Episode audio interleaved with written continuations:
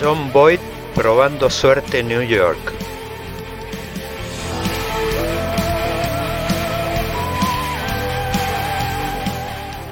La mano justiciera de John Wayne matando a Liberty Balance.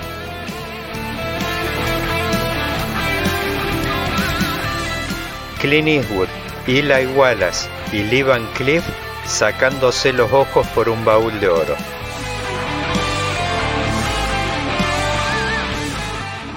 El duelo inolvidable entre Henry Fonda y Charles Bronson.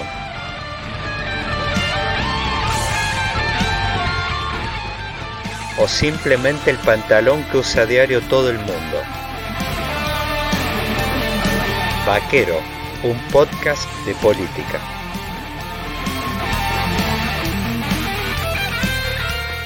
Bienvenidos al capítulo 17 de Vaquero, un podcast de política.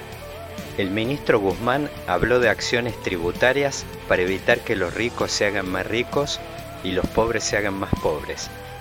Conversaré sobre ello con su secretario de Política Tributaria, Roberto Arias. ¿Hay en puerta algún impuestazo? ¿Supone el acuerdo con el FMI algún nuevo impuesto o blanqueo? A continuación, tendré la visita del experto en lenguaje político no verbal, Mario Russo, autor del flamante libro Animales Políticos y consultor político de Javier Milei. ¿Se acabó el tiempo de los grandes discursos políticos y de los machos alfas? ¿Qué tipo de líderes pondera hoy la opinión pública? ¿Qué figuras políticas sub 50 llaman hoy la atención? Ajustarse bien los cinturones para este viaje inolvidable. Roberto Arias, muy bienvenido a Vaquero, un podcast de política.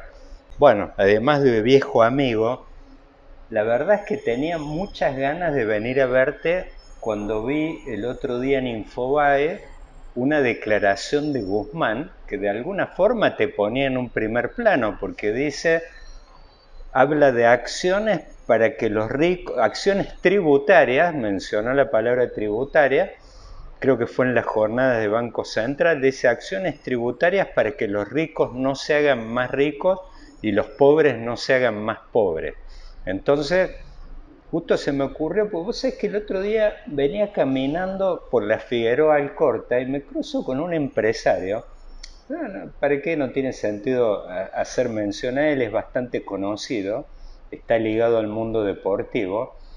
Y una de las cosas que el tipo estaba muy caliente con una cosa que dice, el tipo en un momento creo que venía a raíz un poco de ese paquete del impuesto extraordinario.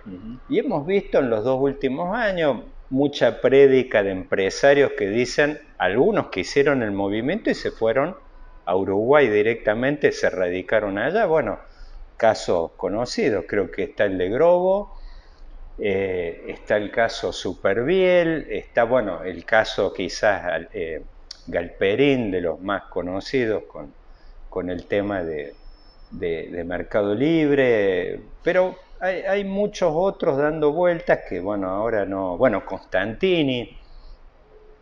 Eh, y este, este empresario, que es un empresario que no es muy grande, el tipo me dice, mira, al final dice, todos los grandes grandes se rajaron el año pasado o el anterior, y dice, y los que por ahí no somos tan grandes nos están masacrando. Bueno, yo te quería preguntar un poco agarrándome de esto, y justo también me acordaba de, de, un, un, paper, un libro, me acuerdo de un libro de Hirschman, que él hablaba de un esquema donde dice, los tipos que están arriba, quizás estos los empresarios, aprietan exit. Se van los tipos cuando les aumentan las cargas tributarias, se les hace pesado. Las clases medias se quejan, voice. Y dice que a los bajos obviamente es loyalty. Dice ellos obviamente están atados a la tierra, entonces son leales por ahí a, los espacios políticos donde están participando, pero no tienen este recurso de votar con los pies que tienen los empresarios cuando les aumentan los, digamos, los impuestos. Yo digo, en este mundo donde vos la tecnología eh, de llevar plata a paraísos fiscales está tan, eh, eh, digamos, facilitada, como se ha visto en estos casos que hubo, ya sea Panama Papers, el otro día hubo otros dando vuelta, y tenés este caso directamente donde no son esos donde dicen te le esconden, sino que se van de frente mar y lo dicen en el diario, está demasiado pesado, acá voy, me llevo y, eh, digamos, voto con los pies, ¿no? Eh, cuando el otro día Guzmán tira esto de acciones tributarias, yo creo que se le pararon los pelos a muchos, eh, no, solo empresarios, sino a muchos tipos que tienen plata acá en Argentina, que en una de esas forman parte de estos tipos que se están yendo. ¿De qué se trata esto de, de acciones tributarias que hagan que los ricos no se hagan más ricos? Estamos hablando de que hay algún plan o se está pergeñando algo en el sentido de aumentar la carga tributaria directa, ya sea renovar ese impuesto extraordinario que se convierte en ordinario, que no sé si llamarle como un refuerzo a lo que ya son los bienes personales, como un impuesto además a la riqueza extraordinario sobre ese. ¿Estamos hablando de eso o es operar dentro del sistema tributario actual, el que tenés hoy? A ver, bueno, en primer lugar muchas gracias por, por visitarme y por tener esta charla de amigos sobre temas áridos, como son la política, la economía y sobre todo los temas distributivos, que son muchas veces se ven en un lugar donde el que le doy a uno le tengo que sacar a otro, entonces siempre se ve como una cuestión de conflicto.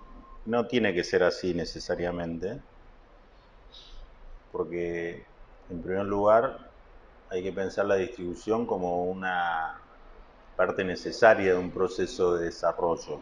No es algo que va en contra, no es crecimiento versus distribución. Dice, primero distribuyo para crecer o primero crezco y después distribuyo. O digo, no me importa crecer, el problema nuestro es distribución. Hay, algunos que hacen un cálculo muy simple y dicen, no, bueno, el problema nuestro es de distribución. Si le sacamos toda la plata a los ricos y se la damos a los pobres, no tendríamos más pobres. Eh, y hay otro que dice, no, tenemos que crecer y cuando crezcamos mucho no vamos a tener más pobres porque todo va para arriba y, la, teoría del derrame. Nosotros creemos que el, tema de, la distribución es un tema importante, que, que va en paralelo, que es una condición necesaria, no es la única de un proceso de desarrollo, y tiene que ver claramente mucho con el sistema impositivo, también tiene que ver con el sistema de seguridad social, pero tiene mucho con el sistema impositivo, y básicamente sobre la necesidad de que el sistema sea progresivo. Y esto es algo que está muy discutido en los últimos años, yo diría de la diría 2009, desde la, de la, crisis financiera del 2009 en adelante, que empezó el tema de los nuevos ricos, de los super ricos, de los CEO que siguen cobrando fortuna y, la clase media y la clase baja, incluso los países desarrollados que durante décadas no aumentaron el salario. Y hubo un empeoramiento bastante marcado de todos los índices de distribución del ingreso, tanto en países de desarrollo como en muchos países desarrollados.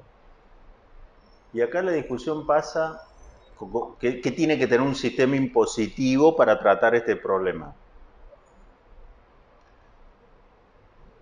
Y la cuestión eh, que yo primero me gustaría, me gustaría decir de que el, mayor riesgo cuando uno dice, bueno, queremos que los ricos paguen impuestos o, no sé, un impuesto a la riqueza o un aporte extraordinario a las grandes fortunas, como se ve como una cuestión política o como una cuestión si se quiere, de cuestionar hasta el éxito empresarial, o decir, bueno, eh, si, si, es, millonario porque la robó, o sea, como que hay una visión muchas veces negativa sobre los ricos, que yo creo que hay que separarla a las dos cuestiones. O sea, para mí, yo te lo dije el año pasado en el Congreso, cuando se discutió la ley de, no, este año fue, la ley de ganancias a las empresas, donde aumentamos bastante la alícuota, y dice, nosotros lo que queremos es que las empresas ganen mucho dinero,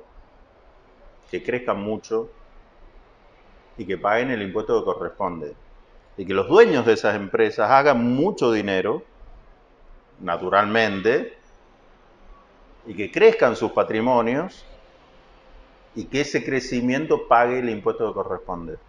Entonces ahí estamos todos contentos, va a estar contento la empresa, va a estar contento el empresario porque le está yendo bien, porque están creciendo, porque tienen cada vez mayor patrimonio y va a estar contenta la sociedad porque ese crecimiento no es en detrimento de otros, sino por el contrario, es beneficioso para el resto de la sociedad, porque paga impuestos, contribuye y no hace a una sociedad más desigual. Y esto es lo que está muy en discusión con un modelo empresario que a nivel mundial, que son estas grandes empresas que existen hoy de la economía digital, donde se creó un capital gigantesco en pocos años, en 15, 20 años, y donde hay muchos estudios que demuestran que los dueños de esas empresas pagaron muy pocos impuestos. O sea, que tuviste un proceso de crecimiento enorme del patrimonio, o sea, que tuviste una ganancia muy grande y no pagaron impuestos. Y los ves emitiendo, por ejemplo, las facturas en Irlanda, la mayoría radicados, que vos ves cómo le explotaron los ingresos tributarios a países como Irlanda que Claro, pero el otro problema es que vos, las personas de los empresarios, tienen sus ingresos del de la renta, lo que se llama el capital. Básicamente, no es por su trabajo que cobran, sino que mm. ellos son dueños de un capital que está creciendo. Entonces, el dueño de una empresa de, de estas de economía digital, pongamos nombre Amazon, Facebook o Google, el dueño de esa empresa en realidad se enriqueció enormemente porque creció el valor de la empresa, no porque él cobrase dinero de que igual tiene un sueldo o vivirá de algo, pero en realidad ese es un enorme capital. Y ese capital muchas veces está mal alcanzado por los impuestos. Para que el sistema alcance a las grandes fortunas y, y, que alcance ese proceso de crecimiento del capital, tiene que tener tres características que en la Argentina nosotros hemos mejorado fundamentalmente, y que es lo que está en discusión en Estados Unidos, en Europa, o sea, hay una, hay una tendencia fuerte sobre esto. El Banco Mundial hace todos los años una reunión sobre imposición a la riqueza en países en desarrollo, invitan especialistas y estos temas se tratan. Necesita tres características. Uno, que tenés que grabar adecuadamente la renta corporativa, que es este tema de decir, mira, si hay una empresa, porque tradicionalmente dijeron, no, bueno, yo le voy a cobrar al empresario, pero por lo que él cobre, no por lo que cobre la empresa. Porque si cobro la empresa, si le cobro la empresa, afecto la inversión. Y en realidad ese es un problema serio. O sea, tenés que grabar la renta corporativa porque si no, no le distribuyo nunca al empresario. La empresa crece enormemente sin pagar impuestos. Nosotros aumentamos este año estaba en 25, aumentamos a 35 la alícuota de renta corporativa. La segunda característica que muy pocos países tienen, pero que es muy importante, es un impuesto al patrimonio, que Argentina lo tiene desde el año de la década del 90, que es el impuesto a los bienes personales, que el gobierno de Cambiemos lo, lo quiso eliminar y de hecho redujo mucho las alícuotas hasta 0,25, nosotros llevamos la alícuota al 1,25 y ese es un impuesto totalmente necesario, porque todos los cálculos que se hacen, por ejemplo, de los multimillonarios de Estados Unidos, que tuvieron 20 años sin pagar impuestos, los Bill Gates, digamos, si hubiesen estado en Argentina hubiesen pagado bastante impuesto, porque todos los años hubiesen pagado el 1,25 de su patrimonio, o sea, el valor de todas las acciones que tienen de sus empresas, eh, al fisco, digamos. Y esa es una, una diferencia bien grande entre tener o no tener un impuesto al patrimonio. Argentina ya lo tiene, nosotros lo mejoramos bastante. Algunos países europeos, la mayoría lo tienen, Estados Unidos no lo tiene y hay una discusión enorme si lo debería tener. Hoy la administración de Estados Unidos, la, distribución de, la administración de Biden, dio la pelea por la ganancia corporativa, aumentó bastante las alícuotas, eliminó la reforma tributaria de Trump, buscó que el resto de los países también aumenten la alícuota, tuvo una postura muy fuerte todavía no avanzó con el impuesto a los patrimonios, aunque en lo discursivo ellos siguen diciendo que los ricos tienen que pagar sobre su patrimonio. Y la tercera característica, que es donde nosotros estamos más débiles, y es lo que vos mencionaste, es la cooperación internacional.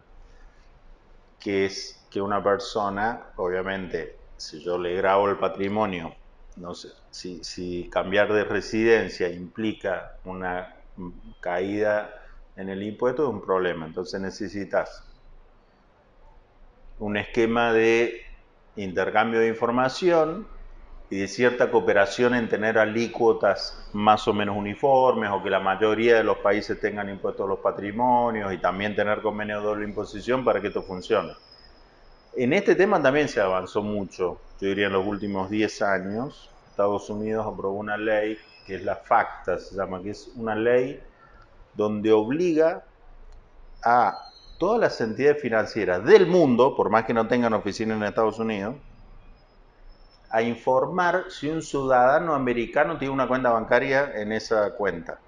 Si una persona que es ciudadano de Estados Unidos viene acá en Argentina y abre una cuenta en el Banco de Galicia, el Banco de Galicia le tiene que informar al, al fisco de Estados Unidos porque ellos tienen una forma de eh, penalizar al Banco de Galicia, porque en la medida que participe de un sistema de transacciones internacionales que eventualmente pasan por Estados Unidos, dice yo te agarro que no me informaste y te dejo afuera ¿viste, del club financiero internacional. Esa ley está funcionando y lo que empezó a generar es la reciprocidad. Dice, bueno, está bien, eh, los bancos argentinos le tienen que informar a Estados Unidos, que los bancos de Estados Unidos informen a la Argentina, si un argentino tiene cuenta allá y como que se empezó a generar a partir de esa movida de Estados Unidos un proceso de intercambio bastante fuerte. John Boyd probando suerte en New York. Roberto, vos ahí mencionaste justo el tema de Cambiemos en particular. Mm. Eh, y el tema del impuesto a los bienes personales. Entiendo que en aquel momento ellos generaron este tema de la propuesta de blanqueo que tentaba, eh, no recuerdo bien cuál fue la alícuota que ellos reducían, pero no solo eso, sino era decirte también, obviamente, era decir, cerrar los ojos. Por, a ver, un tema que da siempre vuelta acá y está tocando las noticias acá que dicen a ver, yo no diría tan tremendista, se nos acabaron los dólares, pero bueno, hubo una alerta esta semana respecto a que tenemos que racionar los dólares, ponerle con un fin noble que decimos lo tenemos que volcar a los dólares para el aparato productivo, todo esto. Un tema que da vuelta siempre en Argentina, no sé las estimaciones cuán confiables son, pero es el tema que habría unos 400 mil millones de dólares de argentinos que están eh, puestos en el exterior y por eso te decía el tema de Cambiemos que ellos generaron una movida de, decir, bueno, blanqueamos y tentamos a los argentinos para que traigan sus dólares de acá. Yo digo, por un lado eso, pero después por el otro lado, acá en el Mercosur, puntualmente un país al que yo voy regularmente, tenés el caso Paraguay, por ejemplo, Paraguay y Uruguay lo ves la, calle Pou muy agresivo con temas de tentar a argentinos a que lleven, con, por ejemplo, en el caso del sistema tributario paraguayo, ellos con el tema de, los bienes personales, esto de grabar bienes que vos tengas en el exterior, no existe. Entonces, yo digo, ¿en qué, en qué medida vos tenés una posibilidad acá de tener una política tributaria que sea que se asemeje más en una de esas lo de los países europeos, en el sentido que vos decís sea progresiva, que vos decís mayores rentas, que vayas más fuerte sobre los ricos, cuando tenés estas vías de escape que nomás están a la vuelta de la esquina. Hoy se ve nomás con el tema, no, ojo, no solo con el tema, sí, también en realidad toca el tema tributario. Hoy los paraguayos, la Unión Industrial Paraguaya se está quejando de un contrabando muy intenso que está vinculado al tema este de, de, obviamente la facilidad física esta que le da la hidrovía, pero en definitiva que eh, volvemos al tema este de votar con los pies, así como votan los capitalistas, los empresarios que se radican afuera, también las mercaderías que venden se ven tentadas por un tratamiento tributario por ahí eh, eh, digamos, más amigable que el argentino.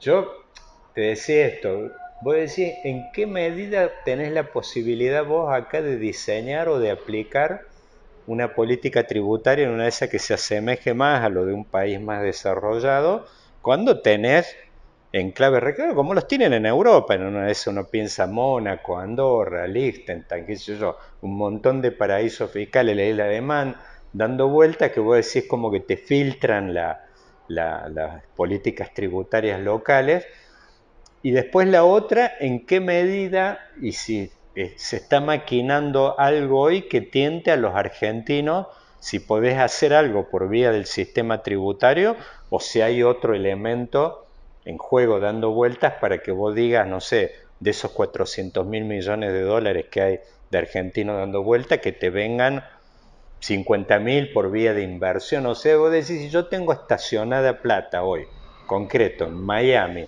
por mm. ejemplo, en Estados Unidos, Nueva York, ¿Qué es lo que me tentaría traer la Argentina, más allá del tema en sí de la rentabilidad de las inversiones? O sea, a nivel tributario, ¿tengo algún incentivo para decir, no, bueno, la traigo, la estaciono de vuelta en Argentina? ¿Hace falta un blanqueo 2? Otra cosa, se está pensando en algo. Digo, sobre todo hoy que estás pensando que de vuelta hacen falta dólares. Eh, yo creo que pasa por por, un proceso que es bastante arduo, pero que hoy existe una visión muy clara compartida, yo diría la comunidad, en gran parte de la comunidad internacional sobre mejorar la tributación de las grandes empresas y de las grandes fortunas. O sea, el, la OSD armó un proyecto hace seis años que se llama BEPS, vinculado a la erosión de las bases tributarias, que es el que terminó este año con la adopción de una alícuota a las ganancias mínima en todo el mundo, que ese es un primer paso que va en esa dirección, o sea que algo bastante inédito. Es, la primera vez que se cambia el sistema de tributación internacional yo diría en los últimos 100 años, o sea, de la década del, de del 20, del siglo XX, donde las empresas pagan impuestos en función de donde tienen una presencia física. O sea, si vos no tenés residencia física o no tenés presencia, en principio no tenés forma de cobrar impuestos. Y ahora eh, lo cual implicaba todo este tema de los precios de transferencia, porque yo tengo una sede en Irlanda y después tengo la empresa, una subsidiaria en Argentina, pero como yo le vendo a mi sede, entonces ese precio que yo fijo entre lo que le vendo desde, desde la subsidiaria a la sede, puedo transferir la ganancia a los sectores, a los países de menor tributación. Entonces ahí lo que se hizo son dos cosas. Primero, poner una alícuota mínima, que hoy es 15%, pero que se va a revisar, esperemos hacia arriba. O sea, Argentina está de acuerdo con el 15%, pero le gustaría que fuese más. Eh, recordemos, hasta hace poco Irlanda tenía una alícuota, creo, del 3,5% impuesto a las ganancias. Y por eso estaban todas las... Sí, claro. O sea, 15 es un avance importante. Mismo Uruguay, o sea, todos los países... Uruguay hasta hace también relativamente poco era, era considerado un una jurisdicción de baja tributación. No se le decía más paraíso fiscal porque quedaba feo, sí, claro. pero ahora se les llama jurisdicciones de baja o nula tributación. Eso tenía que ver con las alícuotas y con la compartir o no información. Uruguay era el único país de Sudamérica que tenía esa calificación, ya no la tiene porque hizo reforma tributaria, empezó a cobrar mucho mejor el impuesto a la ganancia, está cobrando mejor también, tiene un impuesto patrimonial Em, pero bueno, nosotros vemos ese el camino de mediano y largo plazo, o sea, mejorar la coordinación entre los países, mejorar el intercambio de información. Hoy tenés también todo este caso de los Pandora Papers, los Panama Papers, todo eso de que hay como una preocupación. va en ese sentido. Y va en ese, en ese sentido porque dice, bueno, mira, o sea, es un problema, o sea, todas estas personas estamos descubriendo o sea, hoy no, no es tan seguro decir, bueno, yo, que yo hace 40, 50 años me imagino te iba, ponía la plata en Suiza, olvídate. Hoy no es así. Existe un riesgo. Un riesgo primero porque los países no quieren participar de cuando vos estás ocultando dinero que no sabes si es terrorismo, narcotráfico o qué, origen tiene.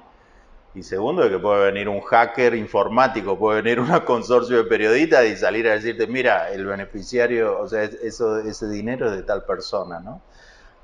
Yo creo que, que va por ahí. Hay que tener en cuenta también que cuando una persona pierde, o sea, Argentina se modificó bastante el concepto de residencia fiscal. O sea, la residencia fiscal es donde vos vivís no es como el domicilio fiscal que lo puedo tener en un lado, pero yo vivo en otro lado. Entonces, si una persona quiere mudarse a Uruguay, lo que no puede es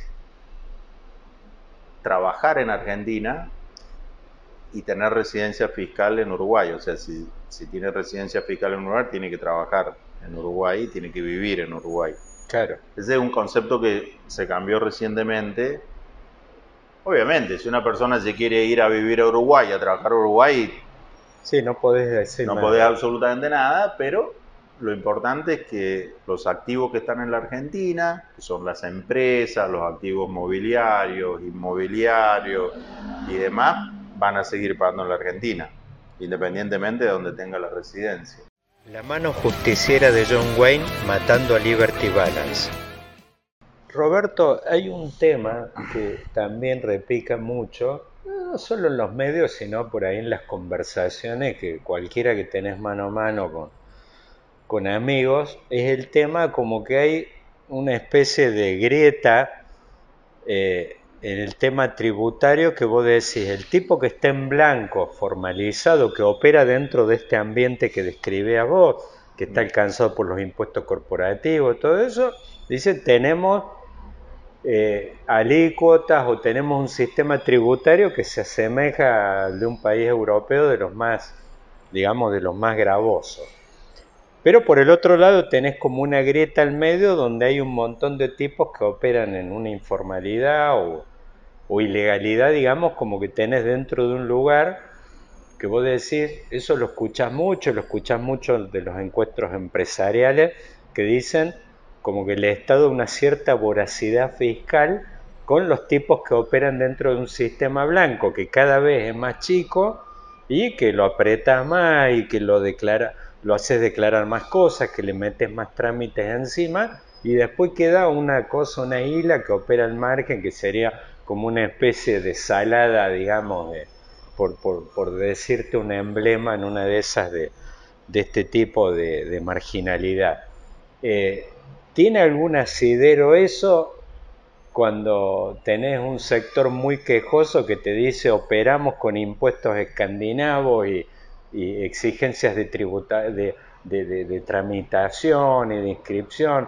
Tengo que tener empleados que están la mitad del mes trabajando para el fisco, cosas de ese tipo que se escuchan mucho y que han hecho mucho eco con la prédica de todos estos sectores liberales que crecieron en las últimas elecciones, ya sea el más emblemático por ahí de Milley, pero también de López Murphy en la interna eh, en la interna de Juntos por el Cambio o el Desperte en provincia de Buenos Aires, con prédica de este tipo. Llegaba en el caso de Milley, por supuesto, a temas más pesados y de fondo, como decía, hay que quemar el Banco Central o cosas de ese tipo, pero eh, ¿tiene algún asidero eso?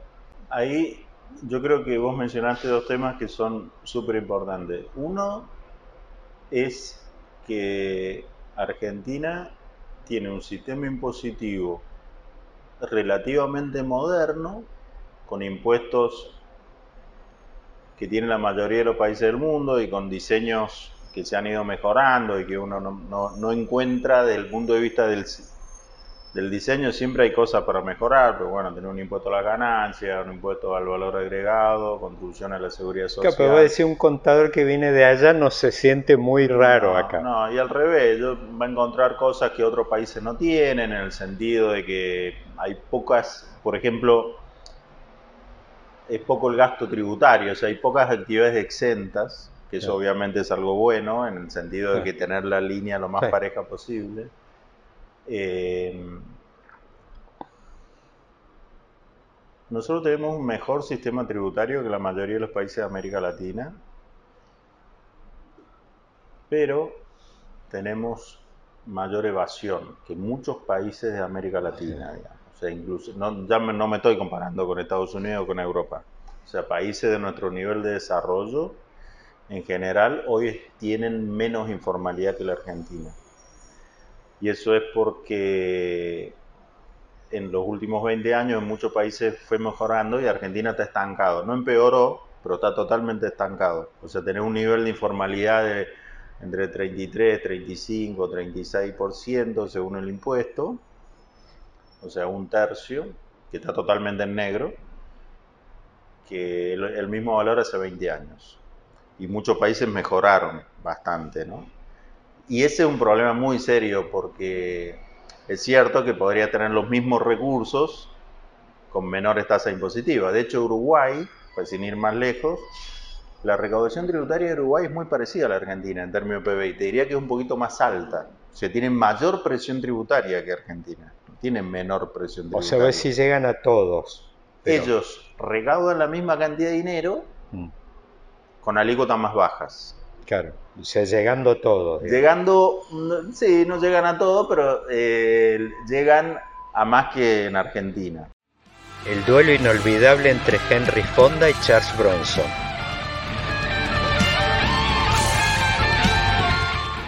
Muchas veces desde tipos que razonan desde lo tributario lo simplifican del hecho de decir que eso alcanza con bajar los impuestos y mi duda ahí es que si vos tenés actividades de una informalidad que en una de esas por su propia naturaleza, aunque le bajes los impuestos, no meterías más gente en el sistema tributario. Eh, un poco mi duda es esa, es preguntarte, ¿de qué se trata? ¿Se trata de equilibrar estas cargas que vos podrías decir a la uruguaya diciendo que yo tenés 35, vas a 25 y equilibrar y vas hacia todo, o hay un problema en una de esas que tiene que ver con el diseño general de la economía, o sea, que nuestro sistema está funcionando con algunos eh, problemas. tiene que ver en parte con eso, en el sentido que mm, Argentina tuvo mucha inestabilidad macroeconómica y tuviste poco crecimiento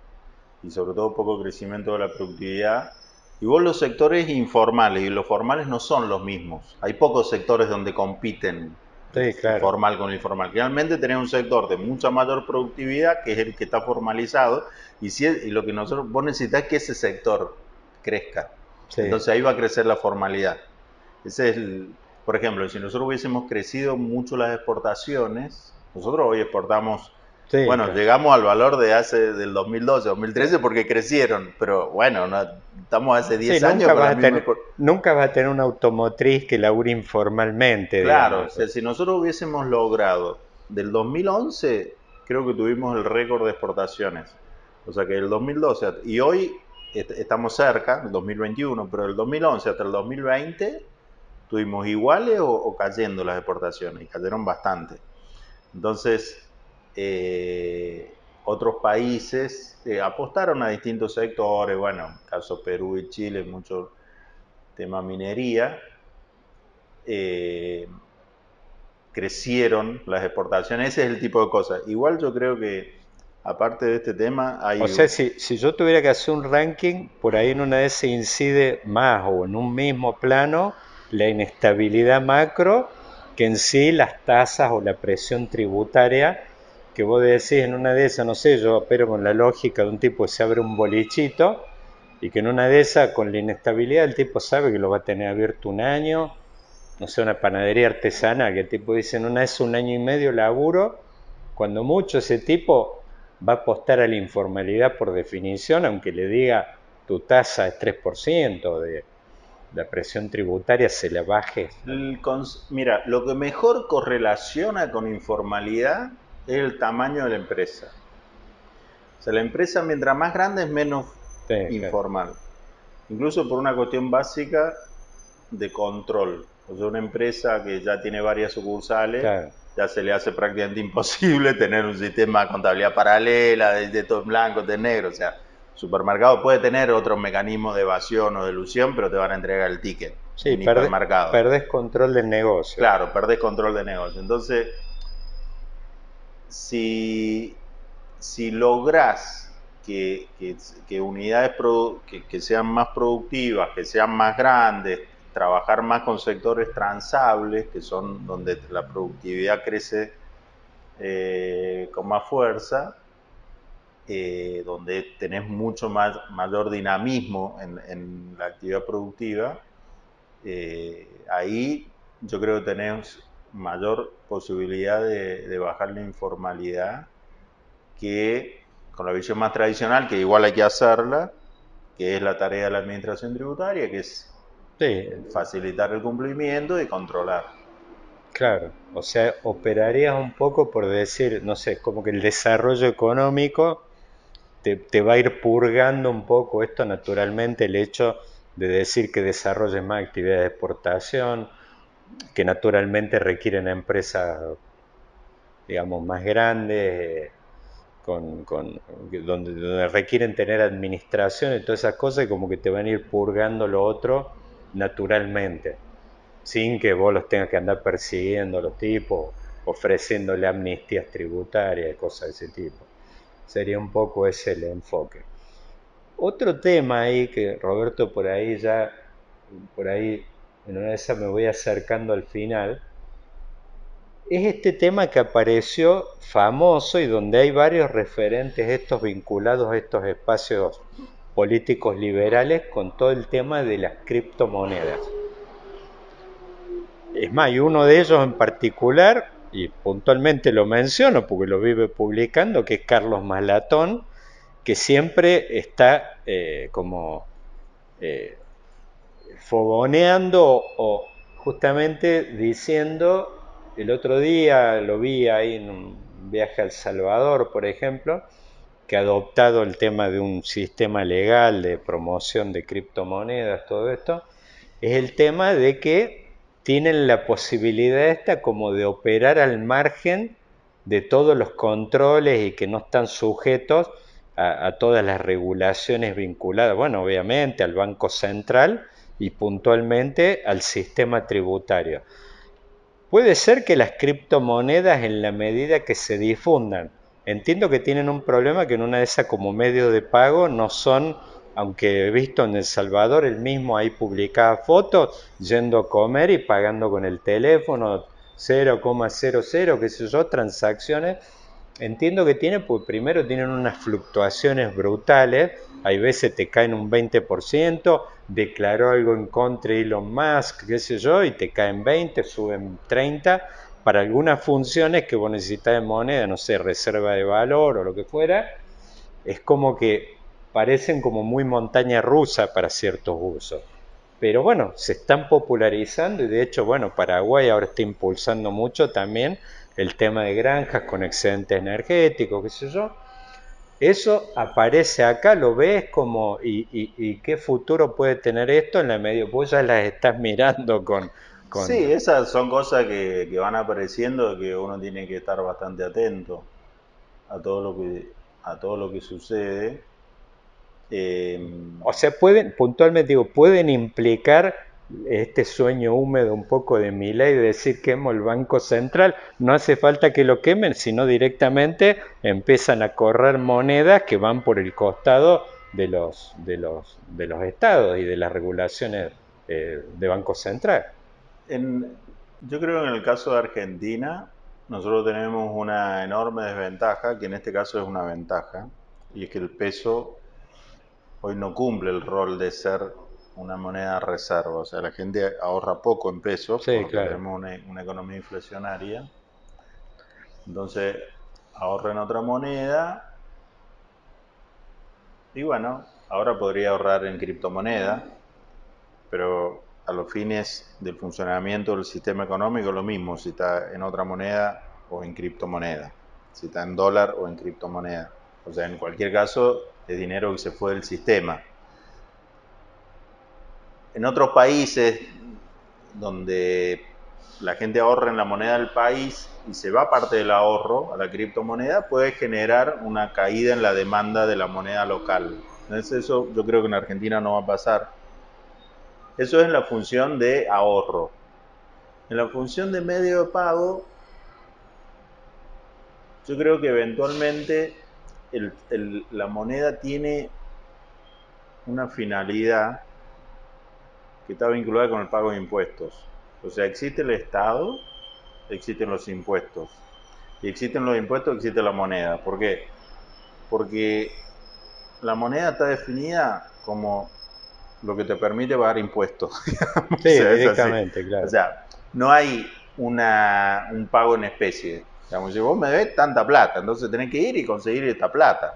Digamos, ¿cómo la conseguís? Ah, yo comercio en criptomoneda. Bueno, entonces andá y comprá peso en algún lado porque a mí me debe tanto de impuestos, digamos. Entonces, puede haber un poco más o menos de demanda de pesos en función de cómo circule o cómo, qué medio de pago se utilice, pero eventualmente, que, es algo que pasa no solo con las criptomonedas, hoy si se fuese todo el mundo a billeteras virtuales, también modificaría la circulación del dinero y la demanda de dinero, porque una cosa es tener la plata en el banco y otra cosa es tenerla en el bolsillo. O sea, el, dinero eh, que está en el banco eh, tiene otra eh, otro señoríaje, por decir una forma, que el dinero está físicamente en los bolsillos de las personas.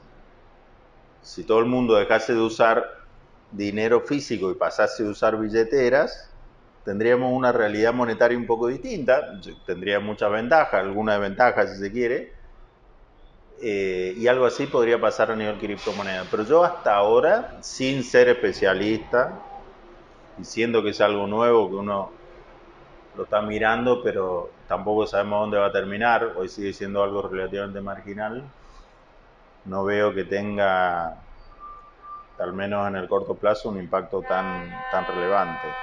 Clint Eastwood, Eli Wallace y Lee Van Cliff sacándose los ojos por un baúl de oro.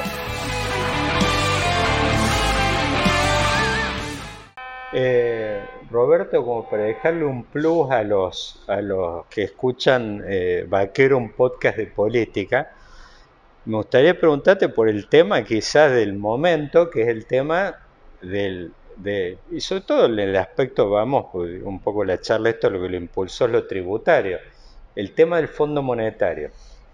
A ver, cualquier acuerdo sea como se termine formulando, obviamente que siempre contempla algún tipo de compromiso en el terreno fiscal.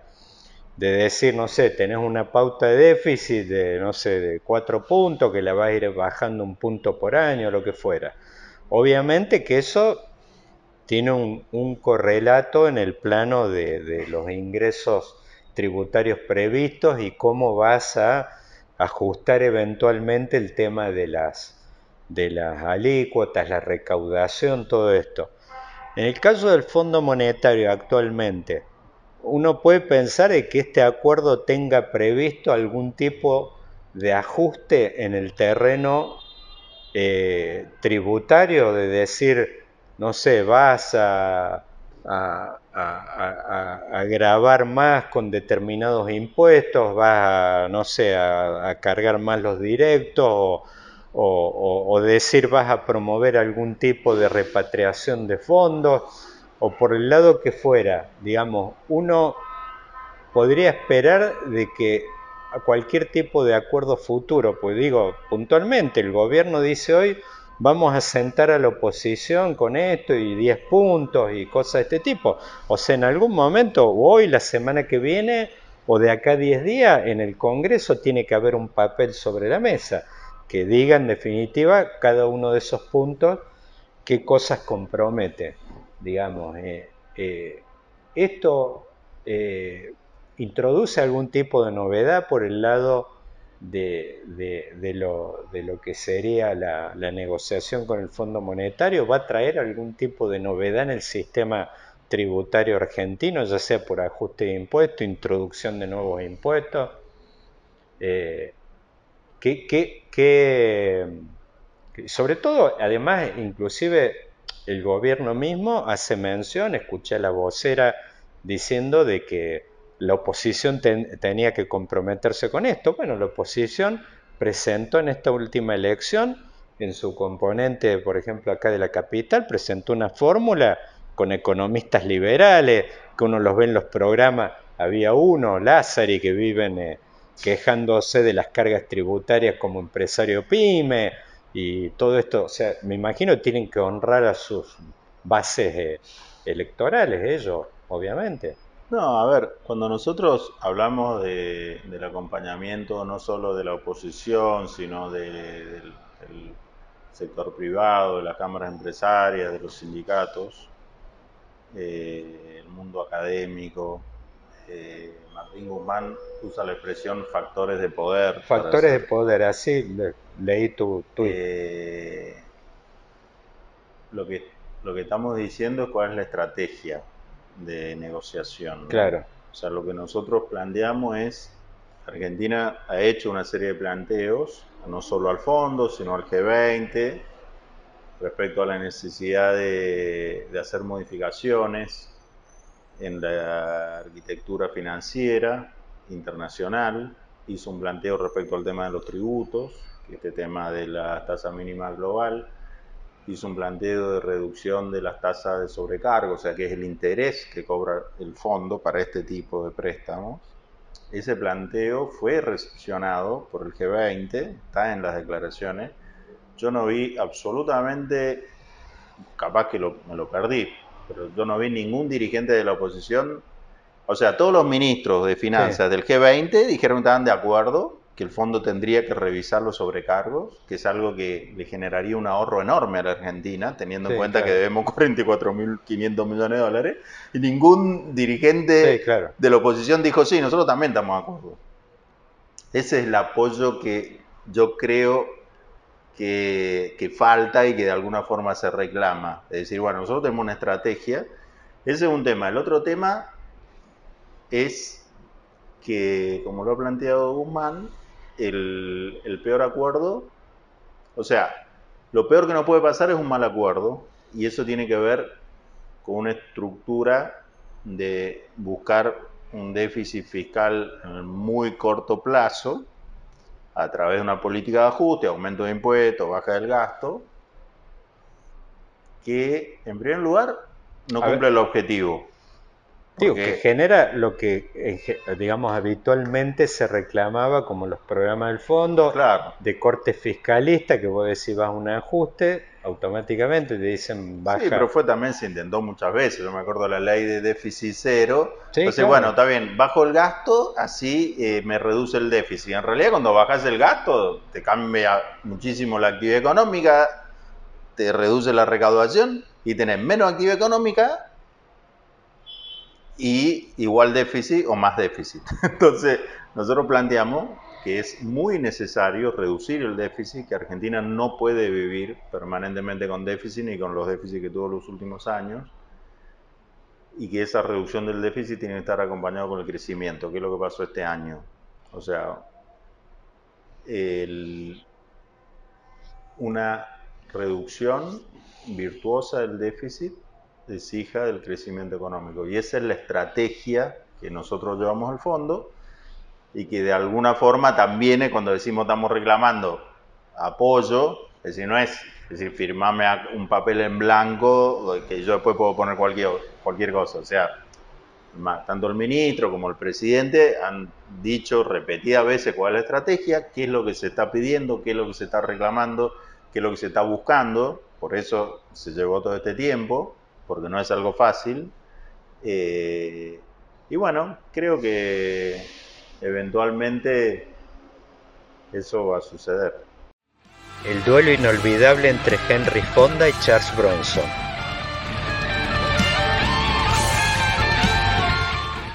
Roberto, una final final. Eh, eh, vos obviamente que las, seguro que la has visto. Hay un diálogo memorable en Plata Dulce entre eh, Julio de Gracia y Federico Lupi cuando están ahí en la cárcel y... A ver cómo la viene esta lluvia al campo. ¿Vos tenés campo? No, pero está el país. La cosecha, viejo. Con una buena cosecha nos salvamos todo. ¿Cómo suele? No hay nada que hacerle, ¿eh? Dios es argentino. A ver, este año estás proyectando un super, eh, digamos, un superávit, es decir, precios. Tenemos la soja, obviamente, siempre la podemos tener un poco más alta, pero digo, hemos tenido precios, un superávit comercial eh, impresionante este año. Eh, ¿Qué es lo que hace que la economía argentina siempre se hablaban de los ciclos estos de estrangulamiento que vos decías, viste, el ciclo de expansión y que en un momento, como siempre, terminabas acogotado por la falta de divisa. Eh, bueno, hoy, esta semana, se conoce una medida del Banco Central, donde obviamente uno puede, más vale que si la analizás fríamente, es decir, subsidios contenidos a la compra de pasaje, lo que sea, pero bueno, es una medida donde el gobierno está anunciando de alguna forma un racionamiento de las divisas. Yo digo, en esto que vos deseas del fondo, que vos decís el plan, el, la columna vertebral del plan sobre todo es el tema de no arriesgar el crecimiento, ¿no? ¿Qué es lo que ocurre?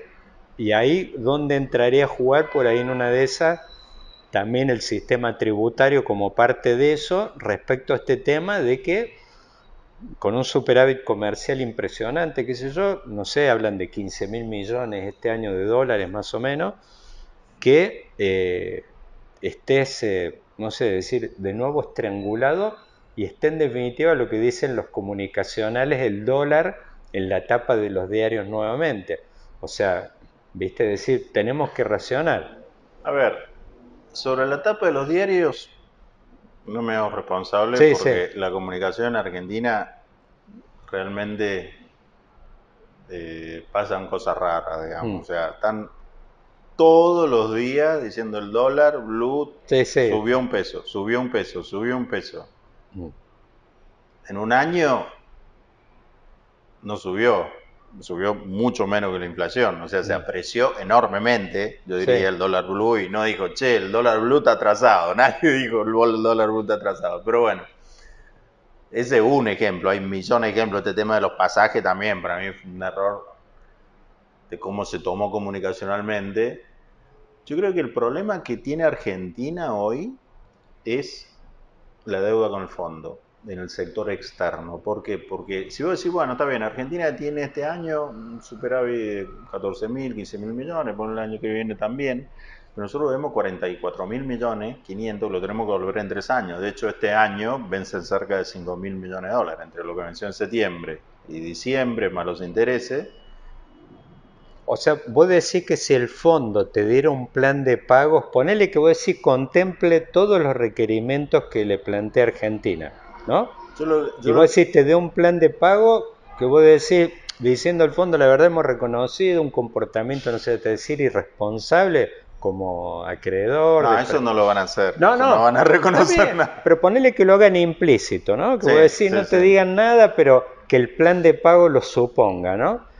Vos decís, Argentina en ese caso, sacándose esa traba, vos decís, no tendría problemas en el frente externo en cuanto para crecer necesitas dólares. Creo que Culfa en un momento mencionó inclusive hasta una cifra, que voy a decir lo que te demandan los sectores industriales, viste que, qué sé yo, no sé, insumos, las fábricas de autos, que, que no tengas que racionar los dólares, ponele para uso productivo, después lo otro lo podemos discutir, que voy a decir no estemos rifando dólares para viajes al mundial, eso ponele que en una vez esté fuera de... Hoy el estrangulamiento externo, por decirlo de una forma, viene por el crédito que tenemos con el fondo, lo cual es bastante paradójico porque el fondo lo que su función es resolver justamente los problemas de balance, de, pago. Y hoy tenemos problemas de balance de pago. Por eso es, increíble que el motivo sea el fondo. justamente ellos están para dar, justamente el motivo de, la razón de ser ellos era dar liquidez cuando había problemas de balance. Claro, lo que pasa es que dieron liquidez ese dinero se fue, para no decir se fugó, se fue, o bueno, todos los fondos del carry trade se, no, no, está en el Banco Central para mañana salir a devolver todo lo que prestó el fondo, con lo cual eh, ahora tenés un problema del sector externo bastante serio y Argentina va a tener muchísimos años que pensar en las exportaciones como única fuente de, dólares. Y, va a tener que ser muy cuidadoso con el tratamiento de esa, de esa deuda, porque, o sea, hoy va en el, escenario de acuerdo pronto con el fondo, un nuevo programa, eh, igual en un plazo de 10 años tenés que devolver esos 44.500 millones de dólares más todos los vencimientos de la última reestructuración. O simplemente el pantalón que usa a diario todo el mundo.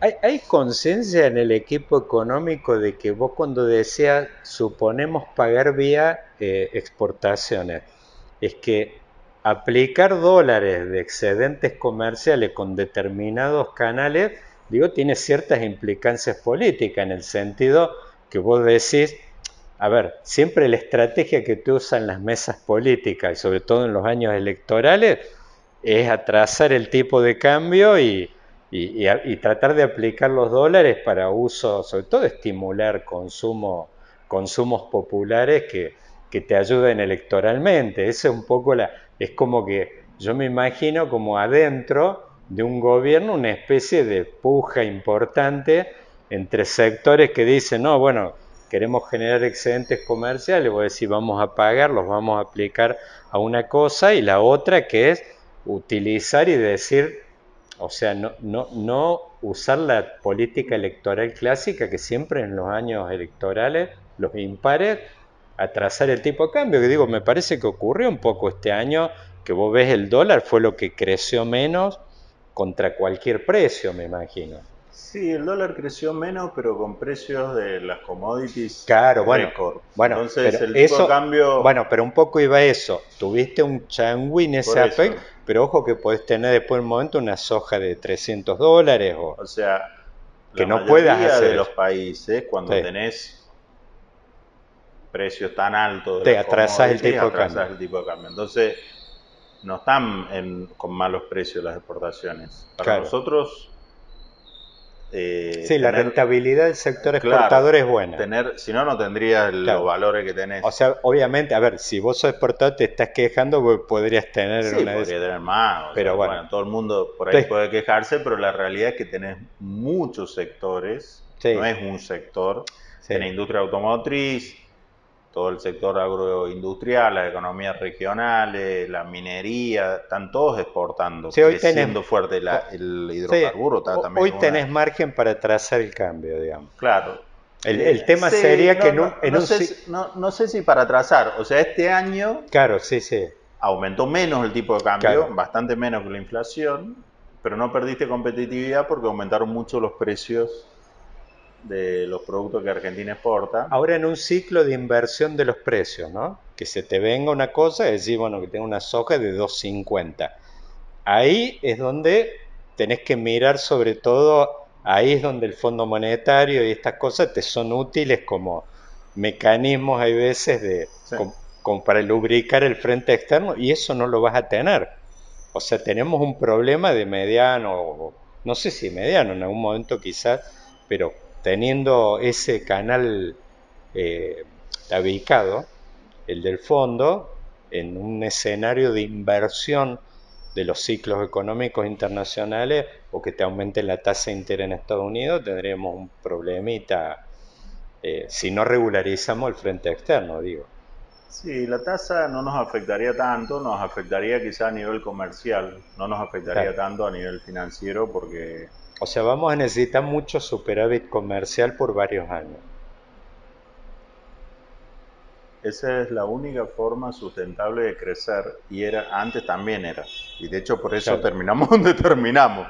Claro. O sea, si nosotros dejamos de crecer en el 2012, 2013 crecimos, 2014 no, 2015 sí, o sea, empezamos con el serruche, después entre el 2016 caímos, 17, 18, 19, después vino la pandemia. Bueno, sacar la pandemia, o sea, tuviste 10 años. Sí, sí, tenemos una, una década de estancamiento. Tuviste 4 años donde tuviste la restricción externa, empezaste con el cepo 2012, 2011-2012, empiezan acá las exportaciones y, y después tuviste Macri que sacó el cepo y se endeudó.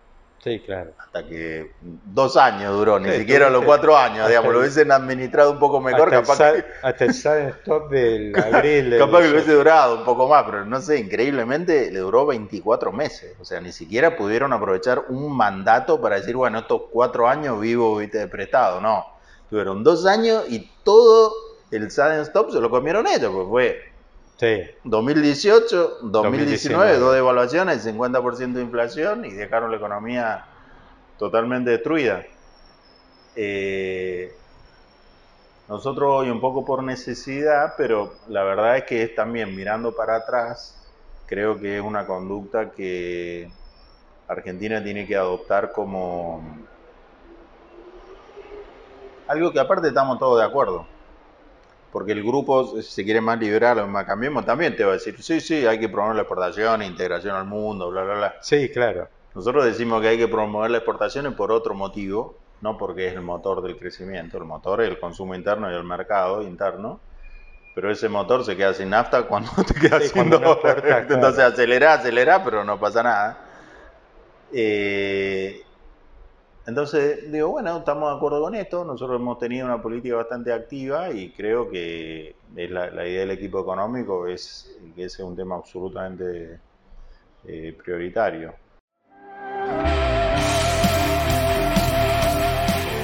John Boyd probando suerte en New York.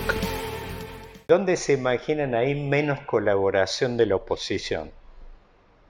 Si vos decís, no sé, vamos, cosas, viste, que vos decís, no sé, vamos a exportar más, y creo que están todos de acuerdo en eso, ¿no? Vos decís, ¿dónde?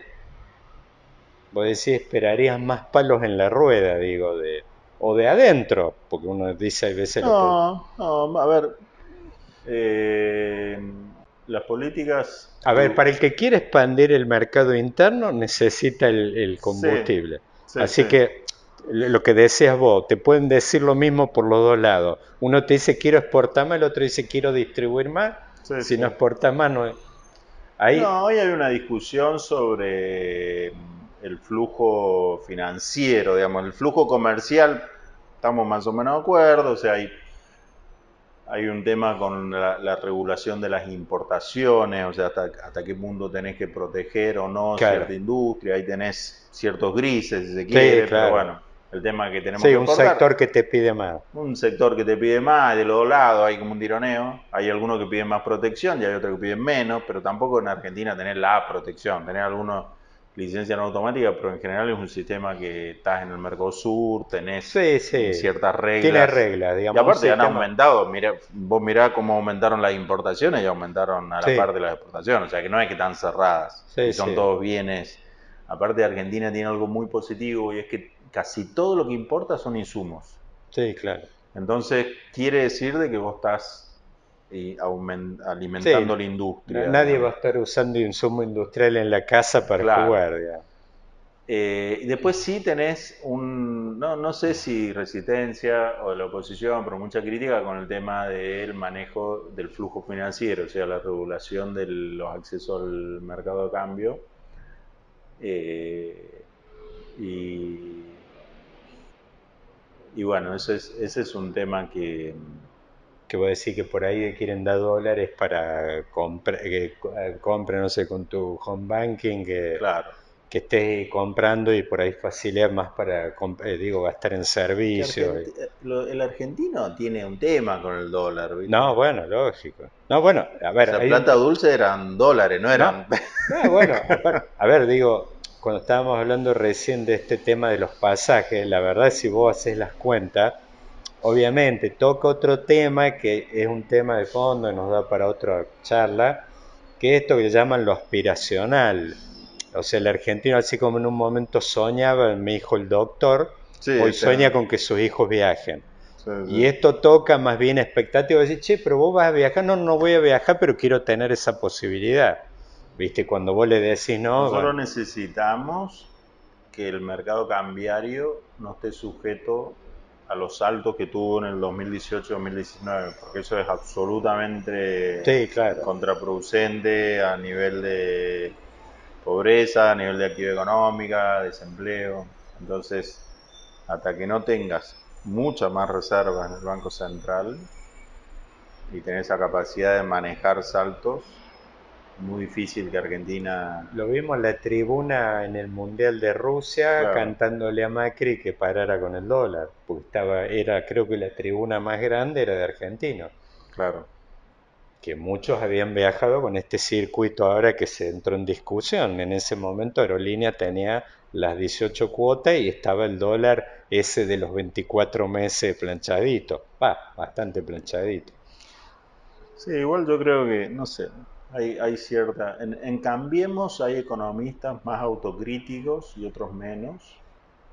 Eh, que una cosa es la Cunza, otra Duhovne. Claro, y Sturzenegger, sobre claro. que es muy crítico. Los que se fueron antes del... los que se fueron en el 2018 son bastante más críticos. Claro. Eh, pero yo no sé si es una crítica honesta muchas veces. Sí, claro. Claro. Porque ellos critican lo que pasó después, no lo que pasó antes. No, no, claro. Sí, lógico, lógico, sí, está claro. Che, bueno, Roberto, gracias, mil gracias por tu visita vaquero. Tenemos un, eh, nos quedamos. Bueno, muchas gracias. Bienvenidos al capítulo 17 de Vaquero, un podcast de política. El ministro Guzmán habló de acciones tributarias para evitar que los ricos se hagan más ricos y los pobres se hagan más pobres Conversaré sobre ello con su secretario de Política Tributaria, Roberto Arias. ¿Hay en puerta algún impuestazo? ¿Supone el acuerdo con el FMI algún nuevo impuesto o blanqueo? A continuación, tendré la visita del experto en lenguaje político no verbal, Mario Russo, autor del flamante libro Animales Políticos y consultor político de Javier Milei. ¿Se acabó el tiempo de los grandes discursos políticos y de los machos alfas? ¿Qué tipo de líderes pondera hoy la opinión pública? ¿Qué figuras políticas sub 50 llaman hoy la atención? Ajustarse bien los cinturones para este viaje inolvidable. Muy bienvenido, Mario Pato Russo, a Vaquero, un podcast de política, además de un gran amigo, con muchos amigos en común, pero uno en especial, el, que lo aprecio muchísimo, el Vasco Mondarain, que la verdad es que te conocí a través de él aprovechamos para mandarle un abrazo, que yo sé que él es un oyente de este podcast. Y bueno, eh, acabas, eh, por supuesto, está sonando hace un tiempo en los medios, eh, pero en realidad sos alguien muy conocido hace tiempo, desde, ya sea desde tu cátedra en la Universidad Católica, te hemos visto de hace varios años en programas como Intratables, por ejemplo, eh, tratando todo este tema de lo que es el lenguaje no verbal en la política. Bueno, y hace poco lanzaste un libro que se llama Animales Políticos, que la verdad un libro espectacular porque, bueno, es un libro que nos lleva prácticamente a los tiempos de Aristóteles. Justamente él decía de que el hombre es un animal político. Eh, así que eh, la verdad buenísimo y bueno, después, bueno, por supuesto sonaste bastante últimamente, pero bueno, eso ya, digamos, no, no, no es que eh, haya sido tu, tu primera intervención, ni mucho menos, pero ahora hace poco, con lo que fue la campaña y, bueno, el batacazo de Javier Milei acá en la ciudad de Buenos Aires con su 17%, estuviste, bueno, obviamente trabajando en todo lo que es el armado, la imagen, ha sido un consultor, un estratega político de primer orden muy cercano a este candidato, que bueno, obviamente que tiene un foco de atención muy grande y por supuesto es como que está en la zona que me parece que, viste, como decía este tema de la teoría de los juegos, que la reputación se determina en las primeras movidas, en este momento es el momento más álgido quizás de la carrera, no del personaje Javier Milei, sino de Javier Milei como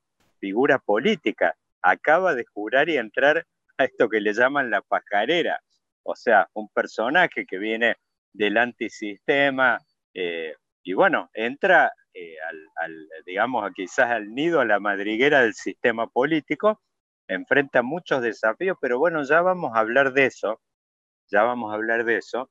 A mí me gustaría por ahí, más bien, focalizarme, por ahí usar como disparador este libro de título tan espectacular y donde vos has analizado un montón de cuestiones que las hemos leído en páginas tuyas de, en columnas de perfil, vinculado a todo lo que es el lenguaje no verbal y todo este tema que se escucha tanto de los machos alfa, eh, un tema famoso, y da la impresión, y ahí es donde me gustaría arrancar, eh, Pato, que da la impresión de que este no es un tiempo, por lo menos en la Argentina, de machos alfa. O sea, no se ven así como en otras épocas. Uno veía líderes, no sé, apareció Menem en su momento, empatillado, con el poncho, daba la idea, inclusive hablaban de Facundo Quiroga. Bueno, después Néstor Kirchner, también un personaje eh, fuerte realmente, donde vos decís irradiaba, eh, inclusive con un estilo muy definido, también más allá diferente al de Menem, pero con su traje cruzado, los mocasines, o sea, es como que, eh, a ver, algo que yo lo vi en alguna oportunidad en un acto político, recuerdo en Formosa, que lo vi a Menem personalmente muy de cerca, o sea, es como que daba la impresión de ese personaje que vos entraba y vos no sabías quién era el jefe y te dabas cuenta rápidamente quién era el gran león de la manada. Y me parece que con Néstor Kirchner ocurría lo mismo. He visto en una columna tuya que por ahí ese concepto también se aplica y se traslada a las mujeres, no sé si en los mismos términos, pero también me parece que Cristina es un personaje por ahí con, distinto estilo, todo, pero bueno, vos ves cada vez que aparece, e inclusive eh, sube al escenario, todo se ve claramente una persona de, de, una impronta, eh, digamos, marca la cancha, diría yo, para decir vulgarmente. Pero ahora, después apareció ahora Alberto Fernández con su guitarra, eh, bueno, después apareció toda una línea quizás más asociada a lo que era el PRO, con todo este tema de los timbreos, de ir a la casa de la gente, de conversar como si fuera un vecino más, de introducir como desde otro lugar y no daba la impresión de entrar un super macho alfa. Bueno, un poco te quería comentar, ¿entró en crisis e, este tipo de figura? Quizás en Argentina puntualmente, pues lo hemos visto con Trump, presidente saliente de Estados Unidos. Bueno, ahí lo vemos a Bolsonaro en Brasil, que sale los domingos con todas unas bandas de motos, eh, eh, salen por ahí inclusive ellos con armamento, rifles automáticos, o sea, ellos me parece que cultivan, aparte, bueno, son de extracción militar, tanto Bolsonaro como su vicepresidente, así que da, bueno, pero acá da la idea que en Argentina estamos como en otra, en otra sintonía, como que llegó otra época, otra cosa nueva, los lenguajes, todo esto binario, los lepibis y todas estas cosas. ¿Qué, está ocurriendo acá? ¿Entró en crisis ese modelo o simplemente estamos en una mutación y en una de esas estamos eh, quizás en un proceso de, esperar a que llegue, a que venga el próximo líder eh, o, el próximo macho alfa? ¿Dónde estamos parados? ¿Entró en crisis eso? ¿No vamos a ver más machos alfa, querido Pato? En primer lugar, Dani, eh, saludarte, agradecerte las palabras, la introducción tan encomiástica que buscarla entre los 88.000 vocablos en comiástico, pero bueno, tan halagadora que tuviste eh, conmigo y un saludo también al Vasco Mondarain, un gran amigo. Eh, no sé, Dani, si, entró en crisis el concepto del macho alfa, es decir, las características del poder del, del macho, del hombre, ¿no? del animal humano macho, respecto de sus seguidores, ¿no? como líder de, los países, ¿no? como máxima instancia formal de poder. Vos hacías referencia al nombre del libro, es como un buen disparador. ¿Por qué animales políticos y no son politicón? Que nosotros, eh, como politólogos, la base la tenemos en ese concepto aristotélico de que somos animales políticos sociales, que creamos cultura, primeros en la escala natural, en la escala natural. Bien, palabras, palabras, palabras.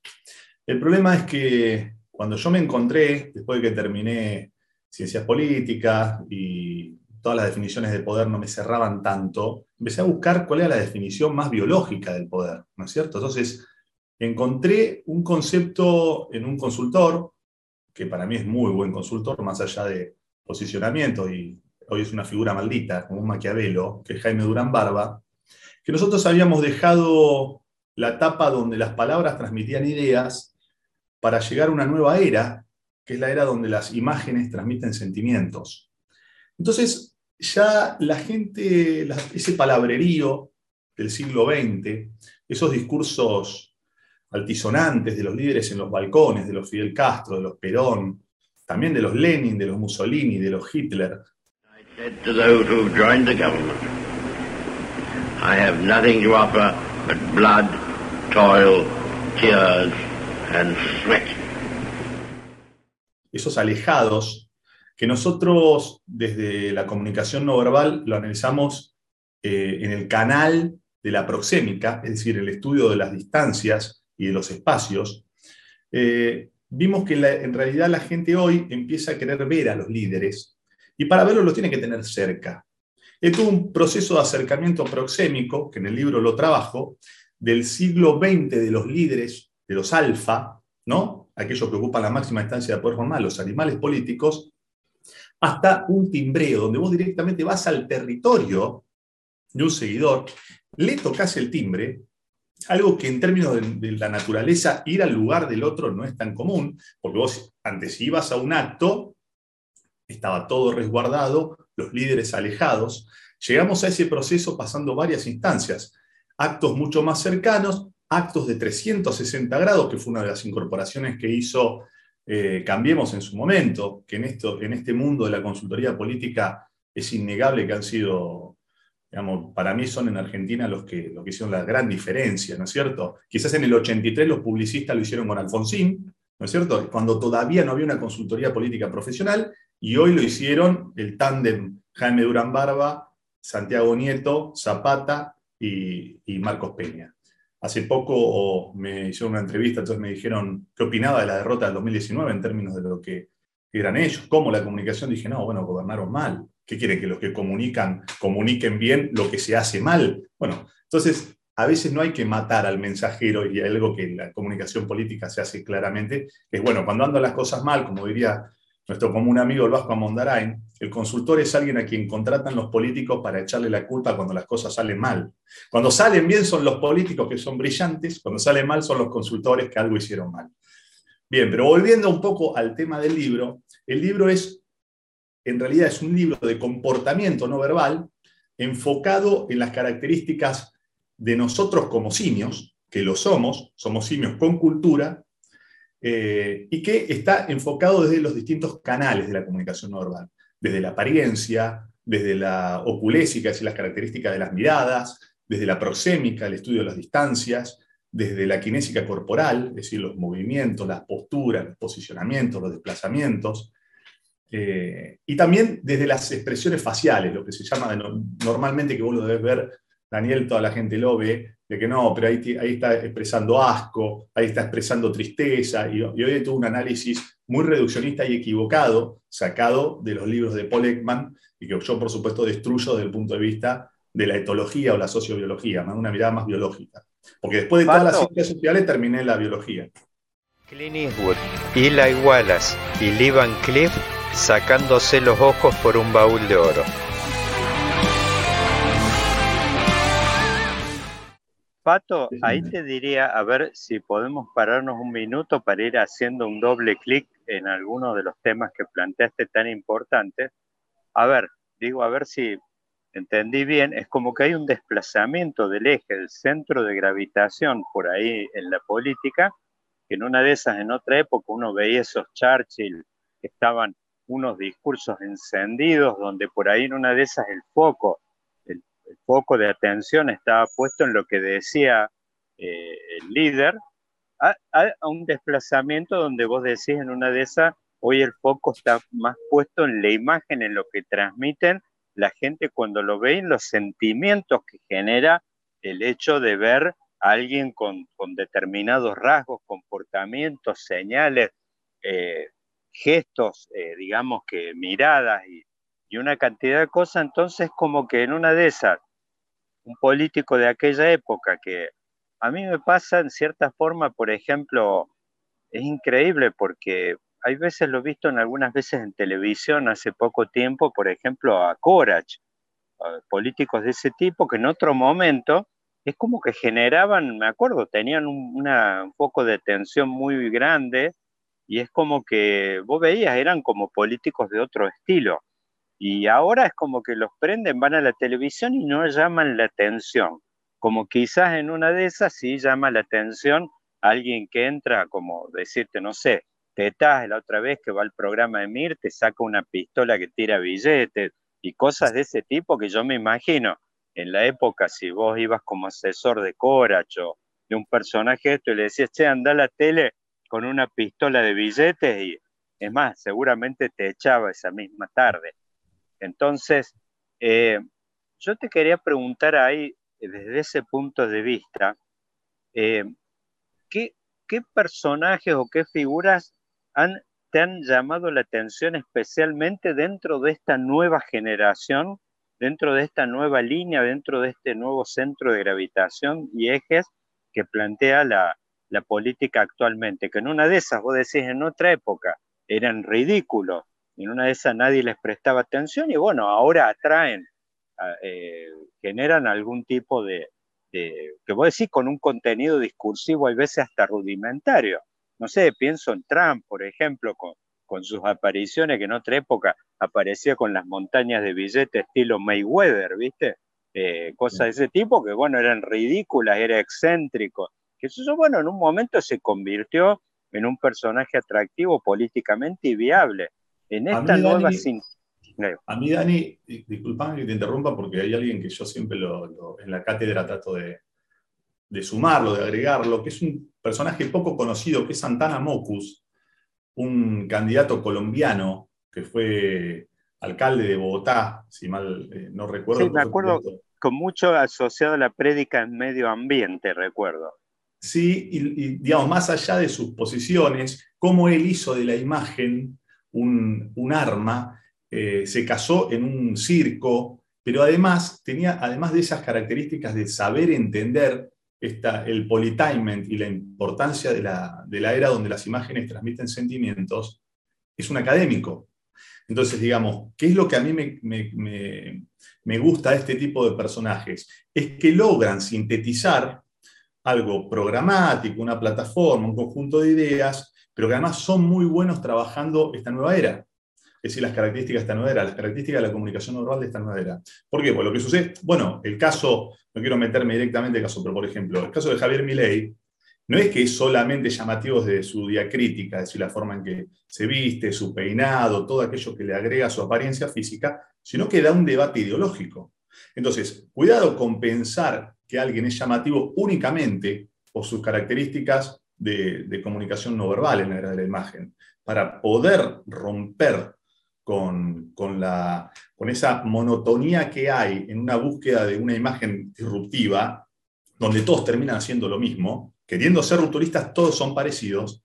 No se me viene el caso de Olmedo y de otros. Para poder romperla tenés que tener eso, pero además algo más. Para poder ser un Mocus, para poder ser un Milley, tenés que tener disrupción desde la imagen, pero también una formación, una solidez en la discusión de ideas. Porque o sea, el estilo, Importa el estilo, el lenguaje no, pero importa el contenido también. Para poder ser disruptivo, sí, porque si no caes en, la olmedización, en una campera naranja, amarilla y, decir una serie de cosas. Para romper, tenés que, ser, eh, tenés que, tener, tenés que ser sólido. Y esto porque la gente encuentra también que cuando algo que va muy arriba desde la imagen no se acompasa con la capacidad de articular ideas que también sean disruptivas y que sean sólidas desde el punto de vista de, proyectarlas, hay un problema. Es decir, Bolsonaro en particular es, el producto de la coyuntura. Ahora, Dani, no quiero ir al análisis puro, que es anterior al conocimiento del comportamiento animal humano. Todos fueron escupidos por el sistema. Lo va a hacer Bolsonaro ahora. Lo fue Trump por el sistema americano. Porque no, porque si no tiene una solidez que, respalde aquello que proponen disruptivamente, el sistema los escupe. No hay ninguno que haya entrado y se haya quedado para adueñarse del sistema. Es decir, seamos también claros, y mira que yo lo digo de una posición, ¿eh? digo, una cosa es entrar y otra cosa es quedarte. como dice todo el mundo, entrar y quedarte es más difícil. Entrar por ahí llegás, porque la coyuntura puede ayudarte. Pero después. La mano justiciera de John Wayne matando a Liberty Balance. Hoy, hoy conversaba con una amiga, una economista muy, muy conocida, gira mucho en los medios, y hablamos un poco de eso, de cómo, en cierta forma, porque bueno, vos viste, esto es como una especie de, como los surfistas, olas que suben, y bueno, después de repente tenés candidatos que se encuentran con un 15%, o con un 10%, o más, algunos por ahí con humores que suben, lo vimos en el 2001. Tuviste cinco candidatos con viabilidad de ser presidente. Uno de ellos era Zamora, Luis Zamora. Uno hoy lo cuenta y nadie te lo puede creer, pero es como que en un momento, con una subida de humores que hay, se encuentran candidatos que por ahí lo que no logran, un poco lo que decías vos, no logran sostener esa ventana, por ahí en una de esas de esa puerta disruptiva que abren, que muchas veces la abren porque, bueno, son las circunstancias, ¿viste? Vos decís, la, la generan y vos ves muchos fenómenos de estos que nacen y mueren rápidamente y son muy pocos los casos que logran una vigencia, sostenerse dentro del sistema político. Dani, es como digo, la coyuntura crea mariposas, ¿no es cierto? Duran poco, son interesantes. Ahora, hay que ver si esos liderazgos que surgen de coyunturas, de inestabilidad, de crisis, como la Argentina en este momento, esa mariposa puede generar un efecto mariposa. Es decir, ahora toda coyuntura crea esto. Zamora sacó 10,2 ¿no? en el 2001. No lo proyectó para presidente porque tampoco fue tan fuerte, hubo una división muy grande. Yo veo un 2023 bastante similar, pero para discutir largamente dividido, lo que pasa es que la espacio rompe con esas posibilidades pero eh, la proyección que da a los candidatos la coyuntura se va a sustentar en la capacidad que tengan estos candidatos de articular eso en un mundo que es como vos dijiste, es un zoológico. Eh, la legislatura es un zoológico, donde vos, los, animales que están ahí, están enjaulados, no están libres. Te ponen una, una jaulita y vos te trabajás de acuerdo a las características que tiene esa legislatura. La viveza está en salir de ahí, ir a los medios, ir a las redes, explotar eso. Entonces, digamos, ¿qué es lo importante para aquellos liderazgos que se construyen sobre coyuntura? Seguir trabajándolas con una lógica más Roger Stone, con una lógica más Cambridge Analytica, una lógica de redes, una lógica que perfore la, jaula, que se te saque de la jaula. Entonces, como, como paloma mensajera, te vas un tiempo, volvés a entrar y discutís la medianía ¿no? de la legislatura, pero salís y viajás un poquito y volvés a entrar. Esa es la bueno, ahí, que tienen que tener. Ahí me gustaría eh, posarme un rato en esto que acabas de decir, eh, Pato, y mirar un poquito, hay varios nombres que han aparecido ahora en, en esta elección, obviamente quizás el más emblemático y que vos tenés más a mano es Milei, pero bueno, aparecieron otros nombres que por supuesto no son para nada nuevos, están rodando hace tiempo, pero son figuras nuevas dentro de lo que es la actividad política profesional. Por ejemplo, Expert.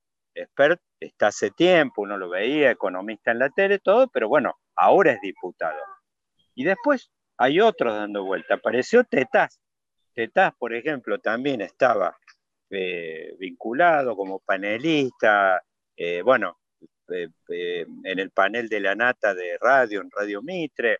Eh, Ana, bueno, después está Carolina Lozada de Santa Fe, que inclusive ella venía también del panel de Intratable. Es como que el panelismo ha puesto sus candidatos, o sea, es como que ha sido elector el panelismo. Hay varios que han entrado al juego político. Bueno, de estos movimientos y filtrando un poco con este concepto que usaste vos, que es el de por ahí la consistencia o la sostenibilidad que van a tener estos fenómenos, que vos decís, golondrinas que, que, que vos decís que harán verano. O sea, viste como decía el dicho, una golondrina no hace verano, bueno, quizás esta lo haga. ¿Cómo estás viendo estas figuras que han entrado en el arco, que no es la primera vez, ha sido otra. Yo creo que quizás el gran antes y después en ese terreno, bueno, fue en su momento Menem que invitó a, tres figuras de fuera de la política, quizás Daniel Scioli fue la que más rodaje tuvo, llegó a tener una candidatura, quedó presidente a dos puntos, pero es el que uno le ve una consistencia a Daniel. Eh, vicepresidente, dos veces gobernador de la provincia, se sostuvo. Palito se eyectó rapidísimo y el Lole, bueno, generó una expectativa, pero es como que un poco lo que decíamos, expectativa, decía, che, Lole, Lole, Lole, qué sé yo, y después eh, no, no jugó, no, no sabemos qué pasó. Eh, ¿Y cómo, estás viendo esta, esta galería nueva de, esta camada nueva? Bueno, Manes, Manes también viene del campo de las neurociencias, venía también conocido hace varios años, pero ahora ha hecho su debut y también está en la pajarera, entró hoy. Eh, ¿cómo, estás viendo esta galería esta fauna nueva, esta jaula nueva que ha aparecido, eh, filtrándola un poco por estas cosas que estamos hablando. Bien, Dani, hay varios candidatos que ahora fueron electos en, distintos lugares, algo para el Senado, por ejemplo, eh, Lozada, para la Cámara de Diputados Expert, Javier, eh, Martín, Tetaz. Hay, una, hay un vínculo en común en los economistas. Digamos que la coyuntura tiene una discusión económica muy profunda y emergen ¿no? como emergió en su momento Caballo, economistas en la política. Eh, cuando hay una crisis y la crisis es de difícil resolución como en la Argentina, lo más probable es que aparezcan quienes tengan más capacidad de explicar esas crisis sin grandes eh, posibilidades de acertar. Yo, y esto es una opinión personal, eh, yo creo que los economistas son astrólogos que las ciencias económicas son una ciencia porque existe el tarot, pero si el tarot encontrara más leyes, bajan a la economía a categoría de tarot, suben a, tarot a categoría de ciencia y, estamos ahí. Entonces, los economistas tienden a definir todo, generalmente no aciertan, generalmente los políticos hacen cosas que después los economistas escriben, como el New Deal de Roosevelt antes de la teoría general de, de Keynes, por decir algo, o las políticas económicas de Hitler antes de la teoría eh, general de Keynes. Pongo dos ejemplos para la diferencia entre keynesianismo y quienes hicieron keynesianismo antes de Keynes. Por citar un ejemplo y es para discutir horas. Eso lo puedo discutir con Javier y con otros. No les gusta mucho Keynes. Pero la diferencia de este tipo de candidatos que son rupturistas y que son outsiders es que algunos tratan de explicar esto y generan ese poder a través de esa posibilidad y otros son candidatos que, busca, que se buscan en base a la popularidad.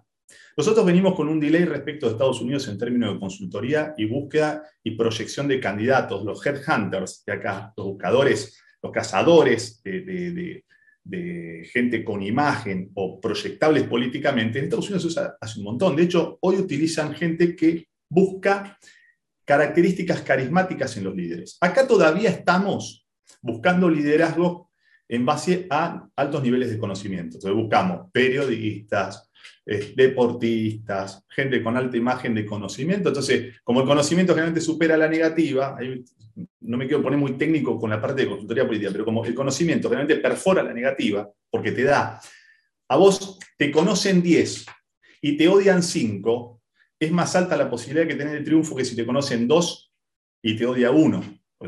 Me explico lo que voy. El conocimiento perfora la negativa siempre.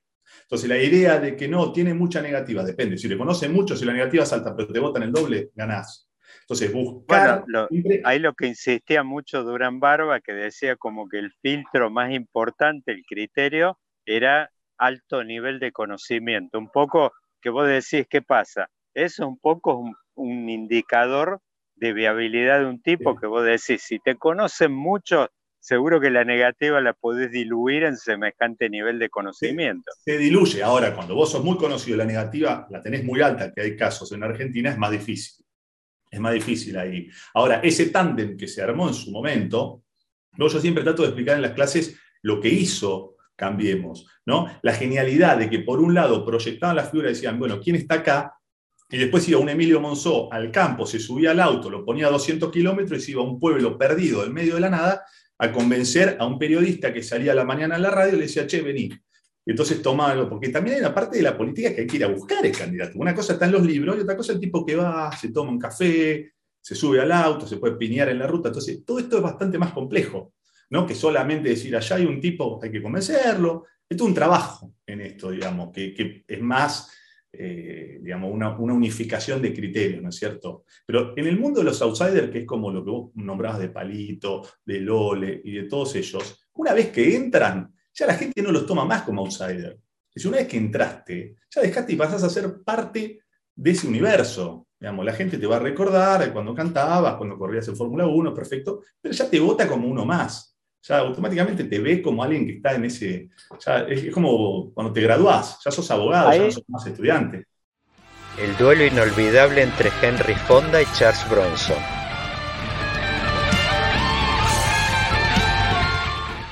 Pato, ahí te quería preguntar algo que decías vos, porque es como que, a ver, el que es político profesional que vos decís, ya el hecho de ser político profesional es algo que, eh, digamos, está contaminado.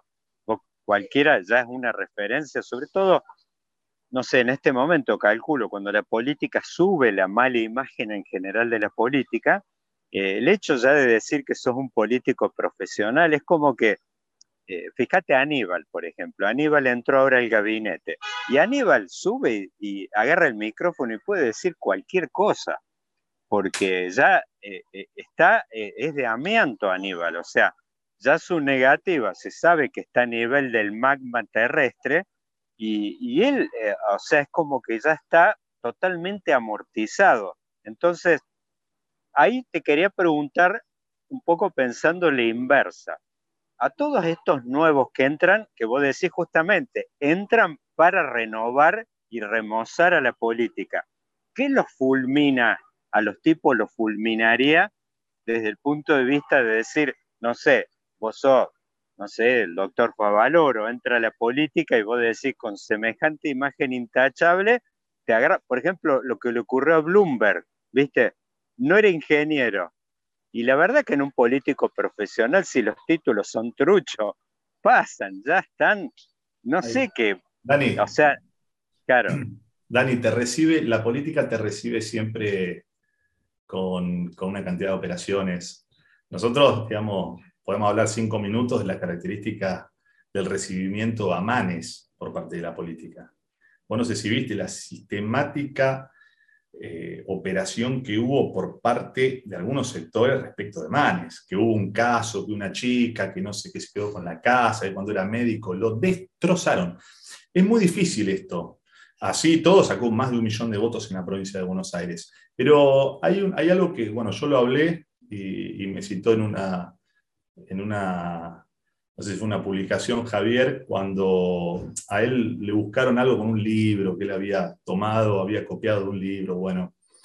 Y dijo algo que le dije yo, le dije, mira, em, yo no sé qué hiciste o qué no hiciste, y yo no tengo nada, nada me puede, digo, no, no te preocupes por eso, porque algo te van a encontrar. No es una cuestión de que lo tengas, si yo tengo un estado donde tengo un montón de chicos que están en las redes sociales, a quienes les pago poquitos pesos para trabajar de esto, yo te voy a intentar destruir igual. Vamos a encontrar algo, porque de eso se trata. Es decir, este es un mundo, esto no es un mundo de buenos, como diría Maquiavelo. Como es como si los hombres fueran buenos, pero no lo son, dice Maquiavelo. Ves todo un estante entero, ese estante que ves ahí, entonces aquel, ese es todo de Maquiavelo para tratar de entender que no somos tan buenos. Después viene la explicación de lo biológico. Entonces, esas definiciones respecto de las negativas, Dani, va más allá de lo que haga. Cuando llegás, la política te recibe y te da un par de cachetadas. La sorteó muy bien Javier, no tan bien José Luis Espert, pero digamos que te van a ir a buscar y te van a, intentar destruir sin duda. No tengo duda de eso, es parte de esto. Eh, Pato, y digo un poco ahí revisando, digo tomando quizás haciendo un clic en cada uno de estos personajes. Vos, eh, ¿cómo, ¿cómo ves la evolución que pueden tener? ¿Es una moda que se abrió, una ventana quizás que se abrió pasajera por el hecho de que, bueno, hemos visto lo que ha sido esta elección. Una de las lecturas que ha tenido es que eh, ha tenido un nivel de asistencia bastante bajo en comparación, aunque obviamente alto en comparación a lo que estamos viendo en un montón de países. No, estamos lejos de los síntomas eh, que se han visto, qué sé yo, acá en Chile, que vos decís una combinación, de bajísima participación con un crecimiento espectacular de los extremos y un colapso del centro, de las fuerzas tradicionales. Eso acá no se ve, o sea, son, se ve a pesar de los malísimos resultados y que venimos de dos fracasos sucesivos de las fuerzas tradicionales, da la impresión que son bastante resilientes los, los, los partidos tradicionales, pero digo, más allá de esto, vos estás viendo que esto que ha aparecido, hay otros también de los que yo te mencioné, he visto hoy subiendo, por ejemplo, asumiendo, no sé, estaba Sabrina Mechet, hay otras, hay varias figuras dando vueltas de la, de la nueva, esta nueva camada, nueva cantera, que inclusive generacionalmente ya muchos de ellos son sub 50, con lo cual también te está dando ya un dato bastante nuevo. Eh, eh, ¿Ves esto? ¿Lo ves? Eh, ¿Tenés alguna impresión? Vos decís, moda pasajera, ¿hay alguno que parezca que vos decís tiene atributos como que vos decís, no, es apenas un primer round, van a protagonizar quizás la próxima, el turno 2023, con, con puestos protagónicos? Eh, ¿Están en, salida la vieja guardia? O, o, o, vos decís, no, en una de esas, viste, no, no, no va a ocurrir nada de eso. ¿Cómo tenés, tenés alguna impresión? Dani, tengo una impresión que es un poco análisis, que es producto también de, ver cómo se están conformando las fuerzas, de que el 2023 va a, ser, bastante parecido al 2003. Es decir, que va a haber unas paso, con la diferencia de que ahora hay paso, y eso, las paso obran como generales y las generales como balotage, por decirlo de alguna manera, en el 2023, eso es lo que veo, pero que va a haber varios candidatos que van a hacer que todas estas figuras vayan por un embudo. ¿Por qué? Porque si no entras en, la funcionalidad, como las paso limpian, ¿no? En las generales la gente orienta su voto, sobre todo en presidente, el famoso voto útil. Entonces, ¿yo qué veo? La vez pasada escuchaba, no me acuerdo, a alguien que entrevistaste, un conocido, ah, Eugenio Casieles, que lo conozco, que, tengo buena onda con Eugenio. Lo escuchaba que vos eh, le preguntabas y él te decía que él ve halcones, palomas y bueno, frente de todo, no, yo no veo halcones, palomas frente de todo, veo halcones, palomas, radicalismo, más construcción del radicalismo con peronismo, etcétera, veo eso, veo tres fuerzas dentro de Juntos, y después veo frente de todos, etcétera. Ahora, el embudo que va a haber en esas tres fuerzas, la discusión que va a haber ahí dentro de Juntos, va a ser que si algunos creen que el frente de todos ha sido sanguinario dirimiendo internas, que se prepare, porque lo que hemos visto dentro de Juntos o de Cambiemos fueron, en la época de la conformación, carpetas, operaciones, destrucción de candidatos. Te puedo hablar, por ejemplo, del caso de Fernando Niembro, que lo destruyeron. Si, vos, me, si vos me invitás a mí, Dani, imagínate que estás hablando con alguien que conoce algunas historias de estas, que no las puede dejar pasar. Vos sabés cómo, cómo trabajan en las distintas fuerzas. El peronismo se mata y busca el candidato, se mata sin operaciones, sin cosas. En Juntos se tiran con lo que haya, amantes, cocaína, lo que haya, se tiran con y, ahí salen los candidatos. ¿no? Entonces, preparémonos para dos años de una intensidad en esa interna feroz. Ya lo vimos, recién te contaba lo de, lo de Estemanes. Bueno, son ahí, asesinos. O simplemente el pantalón que usa a diario todo el mundo. Sí, aparte, bueno, ahí me parece que hay un elemento que, eh, a ver, vamos un poquito a lo que ha sido la historia postdemocrática. Eh, la ciudad de Buenos Aires tiene un papel decisivo en todo lo que son colocar presidentes no peronistas. O sea, los dos que ha colocado han sido, eh, Absolutamente, digamos, después del 94, Fernando de la Rúa y Mauricio Macri. Y la verdad es que, bueno, el peso la gravitación de este distrito, el triple del ingreso per cápita que el resto del país, sede del poder mediático, empresarial, eh, político en la Argentina. No, yo no me imagino, yo creo que en estos hechos que están ocurriendo ahora, donde las balas están sonando, me parece que tiene un papel muy importante el hecho de que me parece que la ciudad de Buenos Aires, en particular la reta, me parece que está, digamos, la interna ahí, me parece que está irradiando poder nítidamente en este momento eh, me parece que están tratando de ordenar la, interna de Juntos por el Cambio y bueno, a nivel de esto un poco lo que hablaba recién, los fierros que tienen acá en la ciudad de Buenos Aires no tienen parangón en el sentido que te pueden alambrar los medios, te pueden destruir de una forma.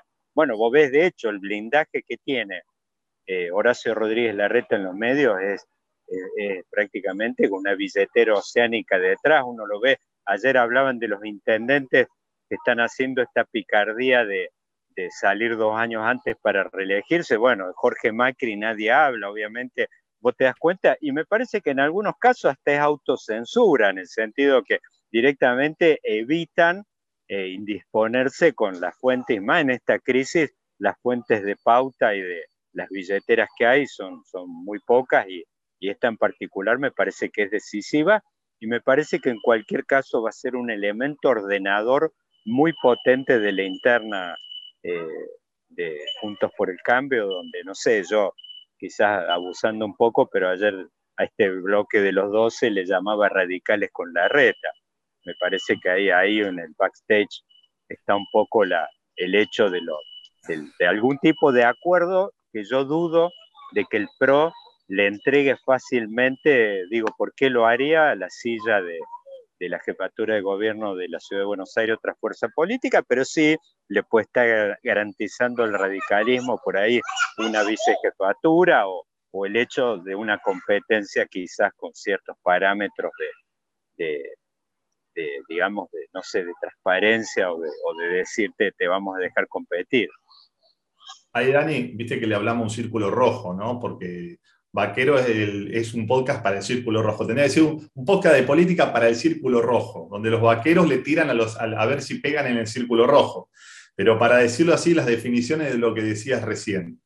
Eh, hace mucho que es porteñocéntrica la conformación de, las listas nacionales y de las posibilidades de proyectar un presidente. Del mismo momento en que se, eh, se votó la, la conformación de la Ciudad Autónoma de Buenos Aires. Eso generó dos cosas que son muy negativas para el interior de la provincia de Buenos Aires, donde yo soy, pues soy bahiense.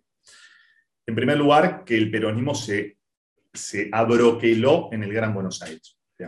una ciudad de Buenos Aires con un poder de proyectar necesita que el peronismo se meta en un lugar y diga, yo me concentro acá. Porque si vos ves la cantidad de habitantes que tiene, empezás a discutir, como dice Miguel Pichetto en algún momento, la tercera sección define la provincia de Buenos Aires y en 10, 20 años va a definir la presidencia de la nación. Entonces, la ciudad de Buenos Aires generó un problema gravísimo, la autonomía de la ciudad de Buenos Aires, como proyección, pues por un lado destruyó el interior de la provincia de Buenos Aires, porque concentra el peronismo su poder en el Gran Buenos Aires, y además empieza a generar un quiebre que tarde o temprano, Dani, quienes nos dedicamos a esto vemos, va a empezar el quiebre unitarios y federales, porque vos ya ves que proyectan un candidato, meten un presidente, después meten otro, la verdad, perdoname por esto, yo como nunca dependí de los porteños, he hecho campaña en Ciudad de Buenos Aires, gobiernan muy mal los porteños, tienen desconocimiento profundo del interior. Y acá está hablando un vallense y un cordobés, tienen un desconocimiento muy grande, toman café en la biela y definen el país.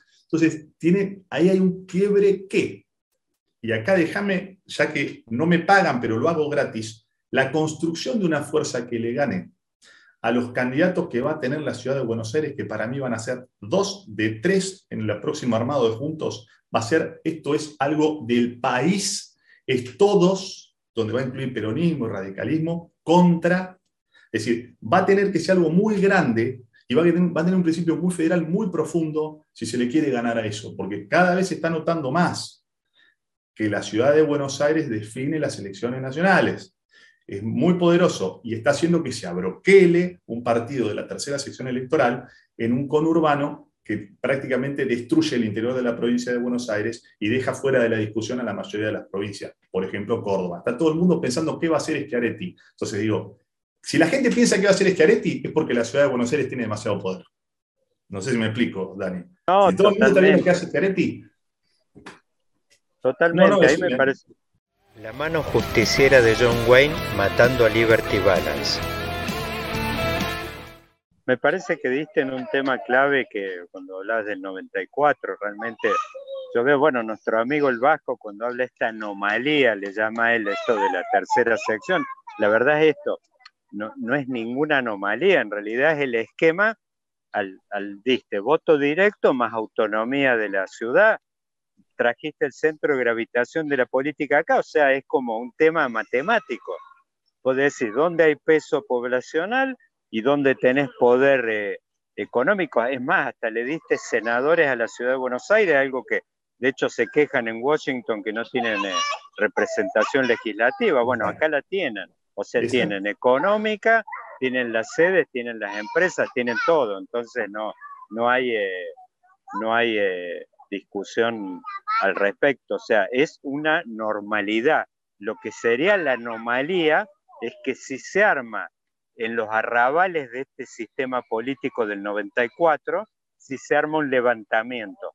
Te das cuenta que vos decís ahí donde entra, que vos decís se termina cosiendo algo entre Córdoba, esto, y que alguno agarre y se anime, no te digo a declarar una cosa, pero por ejemplo, cuando de hecho le habían cerrado el aeropuerto a Córdoba, yo los toreaba allá diciéndole, abrirle el aeropuerto, el cielo de Prepo, porque tienen abierto el cielo internacional acá en Ezeiza y se lo cierran a Córdoba, la ANAC.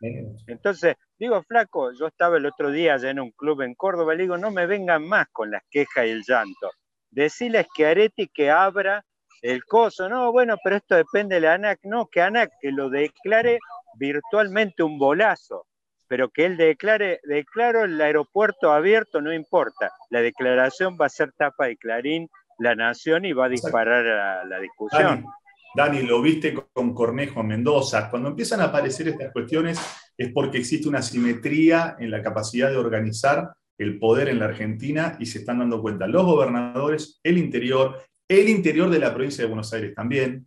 Entonces, digamos, porque también mandan candidatos, te mandan a la provincia candidatos que no son de la provincia, ¿viste? Vos lo escuchás, ya es recurrente, ¿viste? Como que el AMBA te pone los candidatos el AMBA. Entonces, esta diferencia yo adelanto que para mí la discusión del 2023 va por ese lado.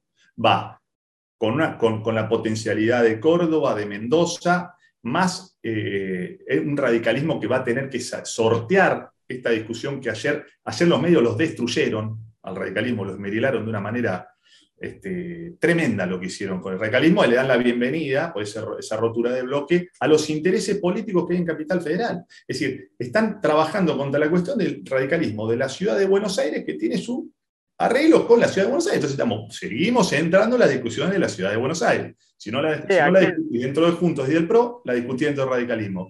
Es, es algo que ya tiene un límite. Sí, era eh, aquella famosa película La Casa del Octubre Rojo, antes que el misil adquiera su máximo poder destructivo, vas arriba del misil, el radicalismo este, envalentonado, enviagrado, como decían algunos analistas políticos, no podía seguir y obviamente había que destriparlo. Está claramente que acá donde jugaron, y vos el, que uno de los que encarna la rebelión, entre comillas, Jacobiti, Tetaz, qué sé yo, que imagínate, son los más rancios del, de la ciudad de Buenos Aires. No, no lo digo, eh, digamos, peyorativamente, pero es el porteñismo más rancio.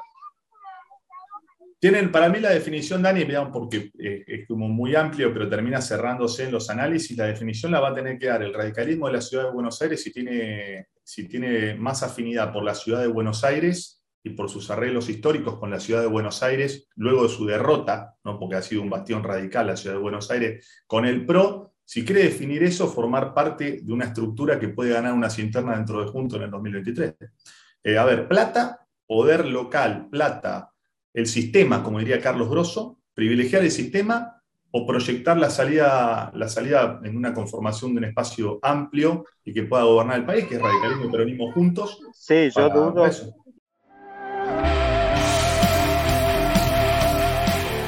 John Boyd probando suerte en New York.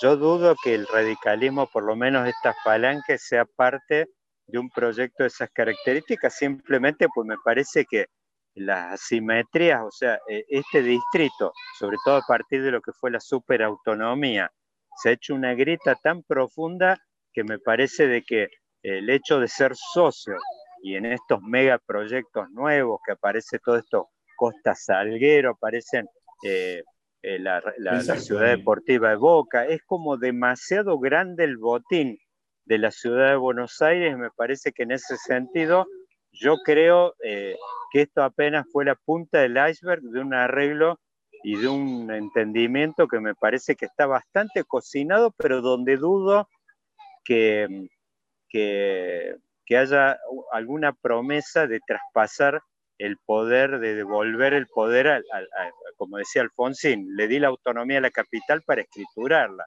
Bueno, al final la terminó escriturando el PRO. Yo creo que eso no va a ocurrir y si hubo alguna promesa de ese tipo, creo que tiene un alto, un alto grado, un alto grado de chance de traición eventualmente esa promesa que sea transgredida. Pero bueno.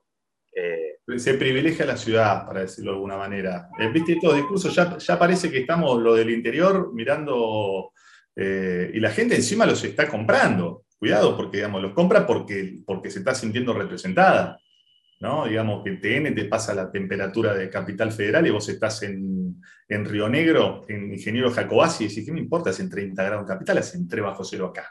Sí, o la inseguridad que sienten que llega en Tandil, el último robo fue alguien que entró a un patio de una casa hace 20 años atrás. Claro, bueno, todo, todo está relacionado y bueno, lo que vos decías, por ahí meterse, a mí la verdad hasta me, me incomoda tener que seguir hablando de Capital Federal, pero bueno, proyecta hoy más que nunca sus diferencias a nivel nacional. Y todo el mundo está hablando de la reta o de Macri o de los radicales porteños o de Nosiglia, casi 50 años que venimos hablando de Nosiglia. Me acuerdo de la interna, digamos así, digamos, basta con, con, estas discusiones, pero están y no las puedes eludir, ¿no? Es parte del realismo político.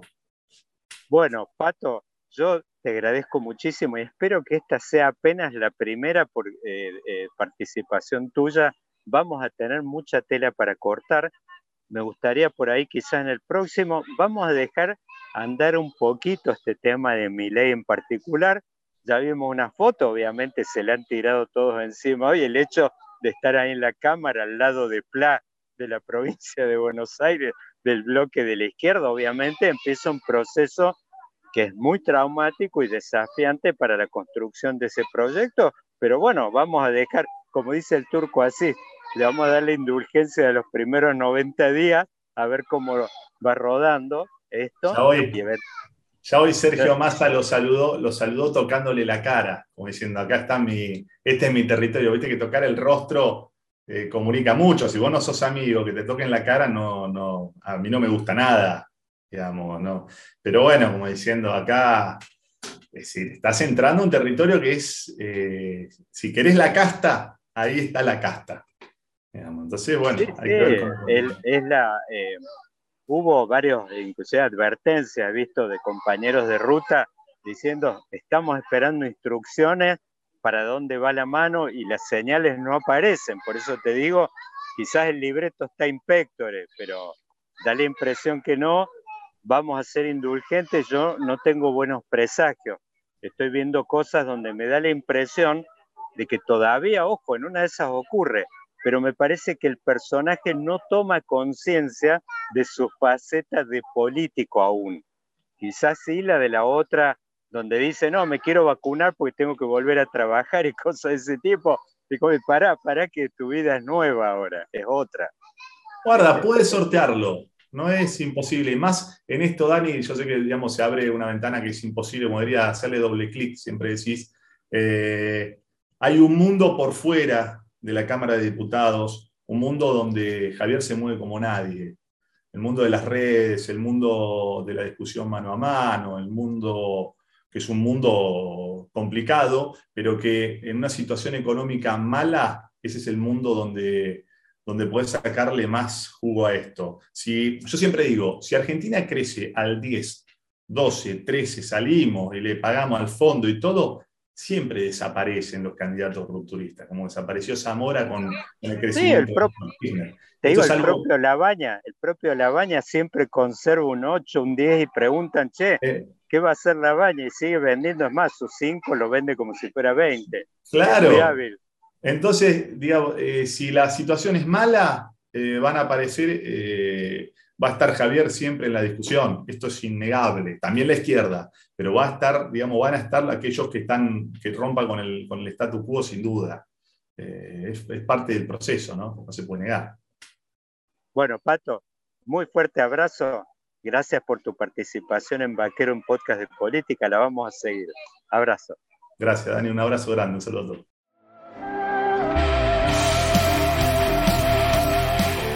John Boyd probando suerte en New York.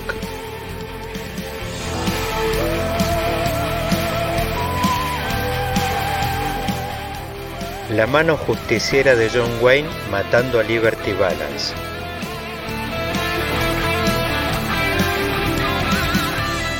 Clint Eastwood, Eli Wallace y Lee Van Cleef sacándose los ojos por un baúl de oro.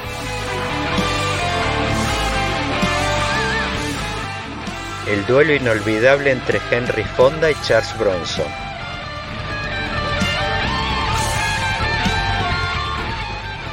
O simplemente el pantalón que usa a diario todo el mundo. Vaquero, un podcast de política.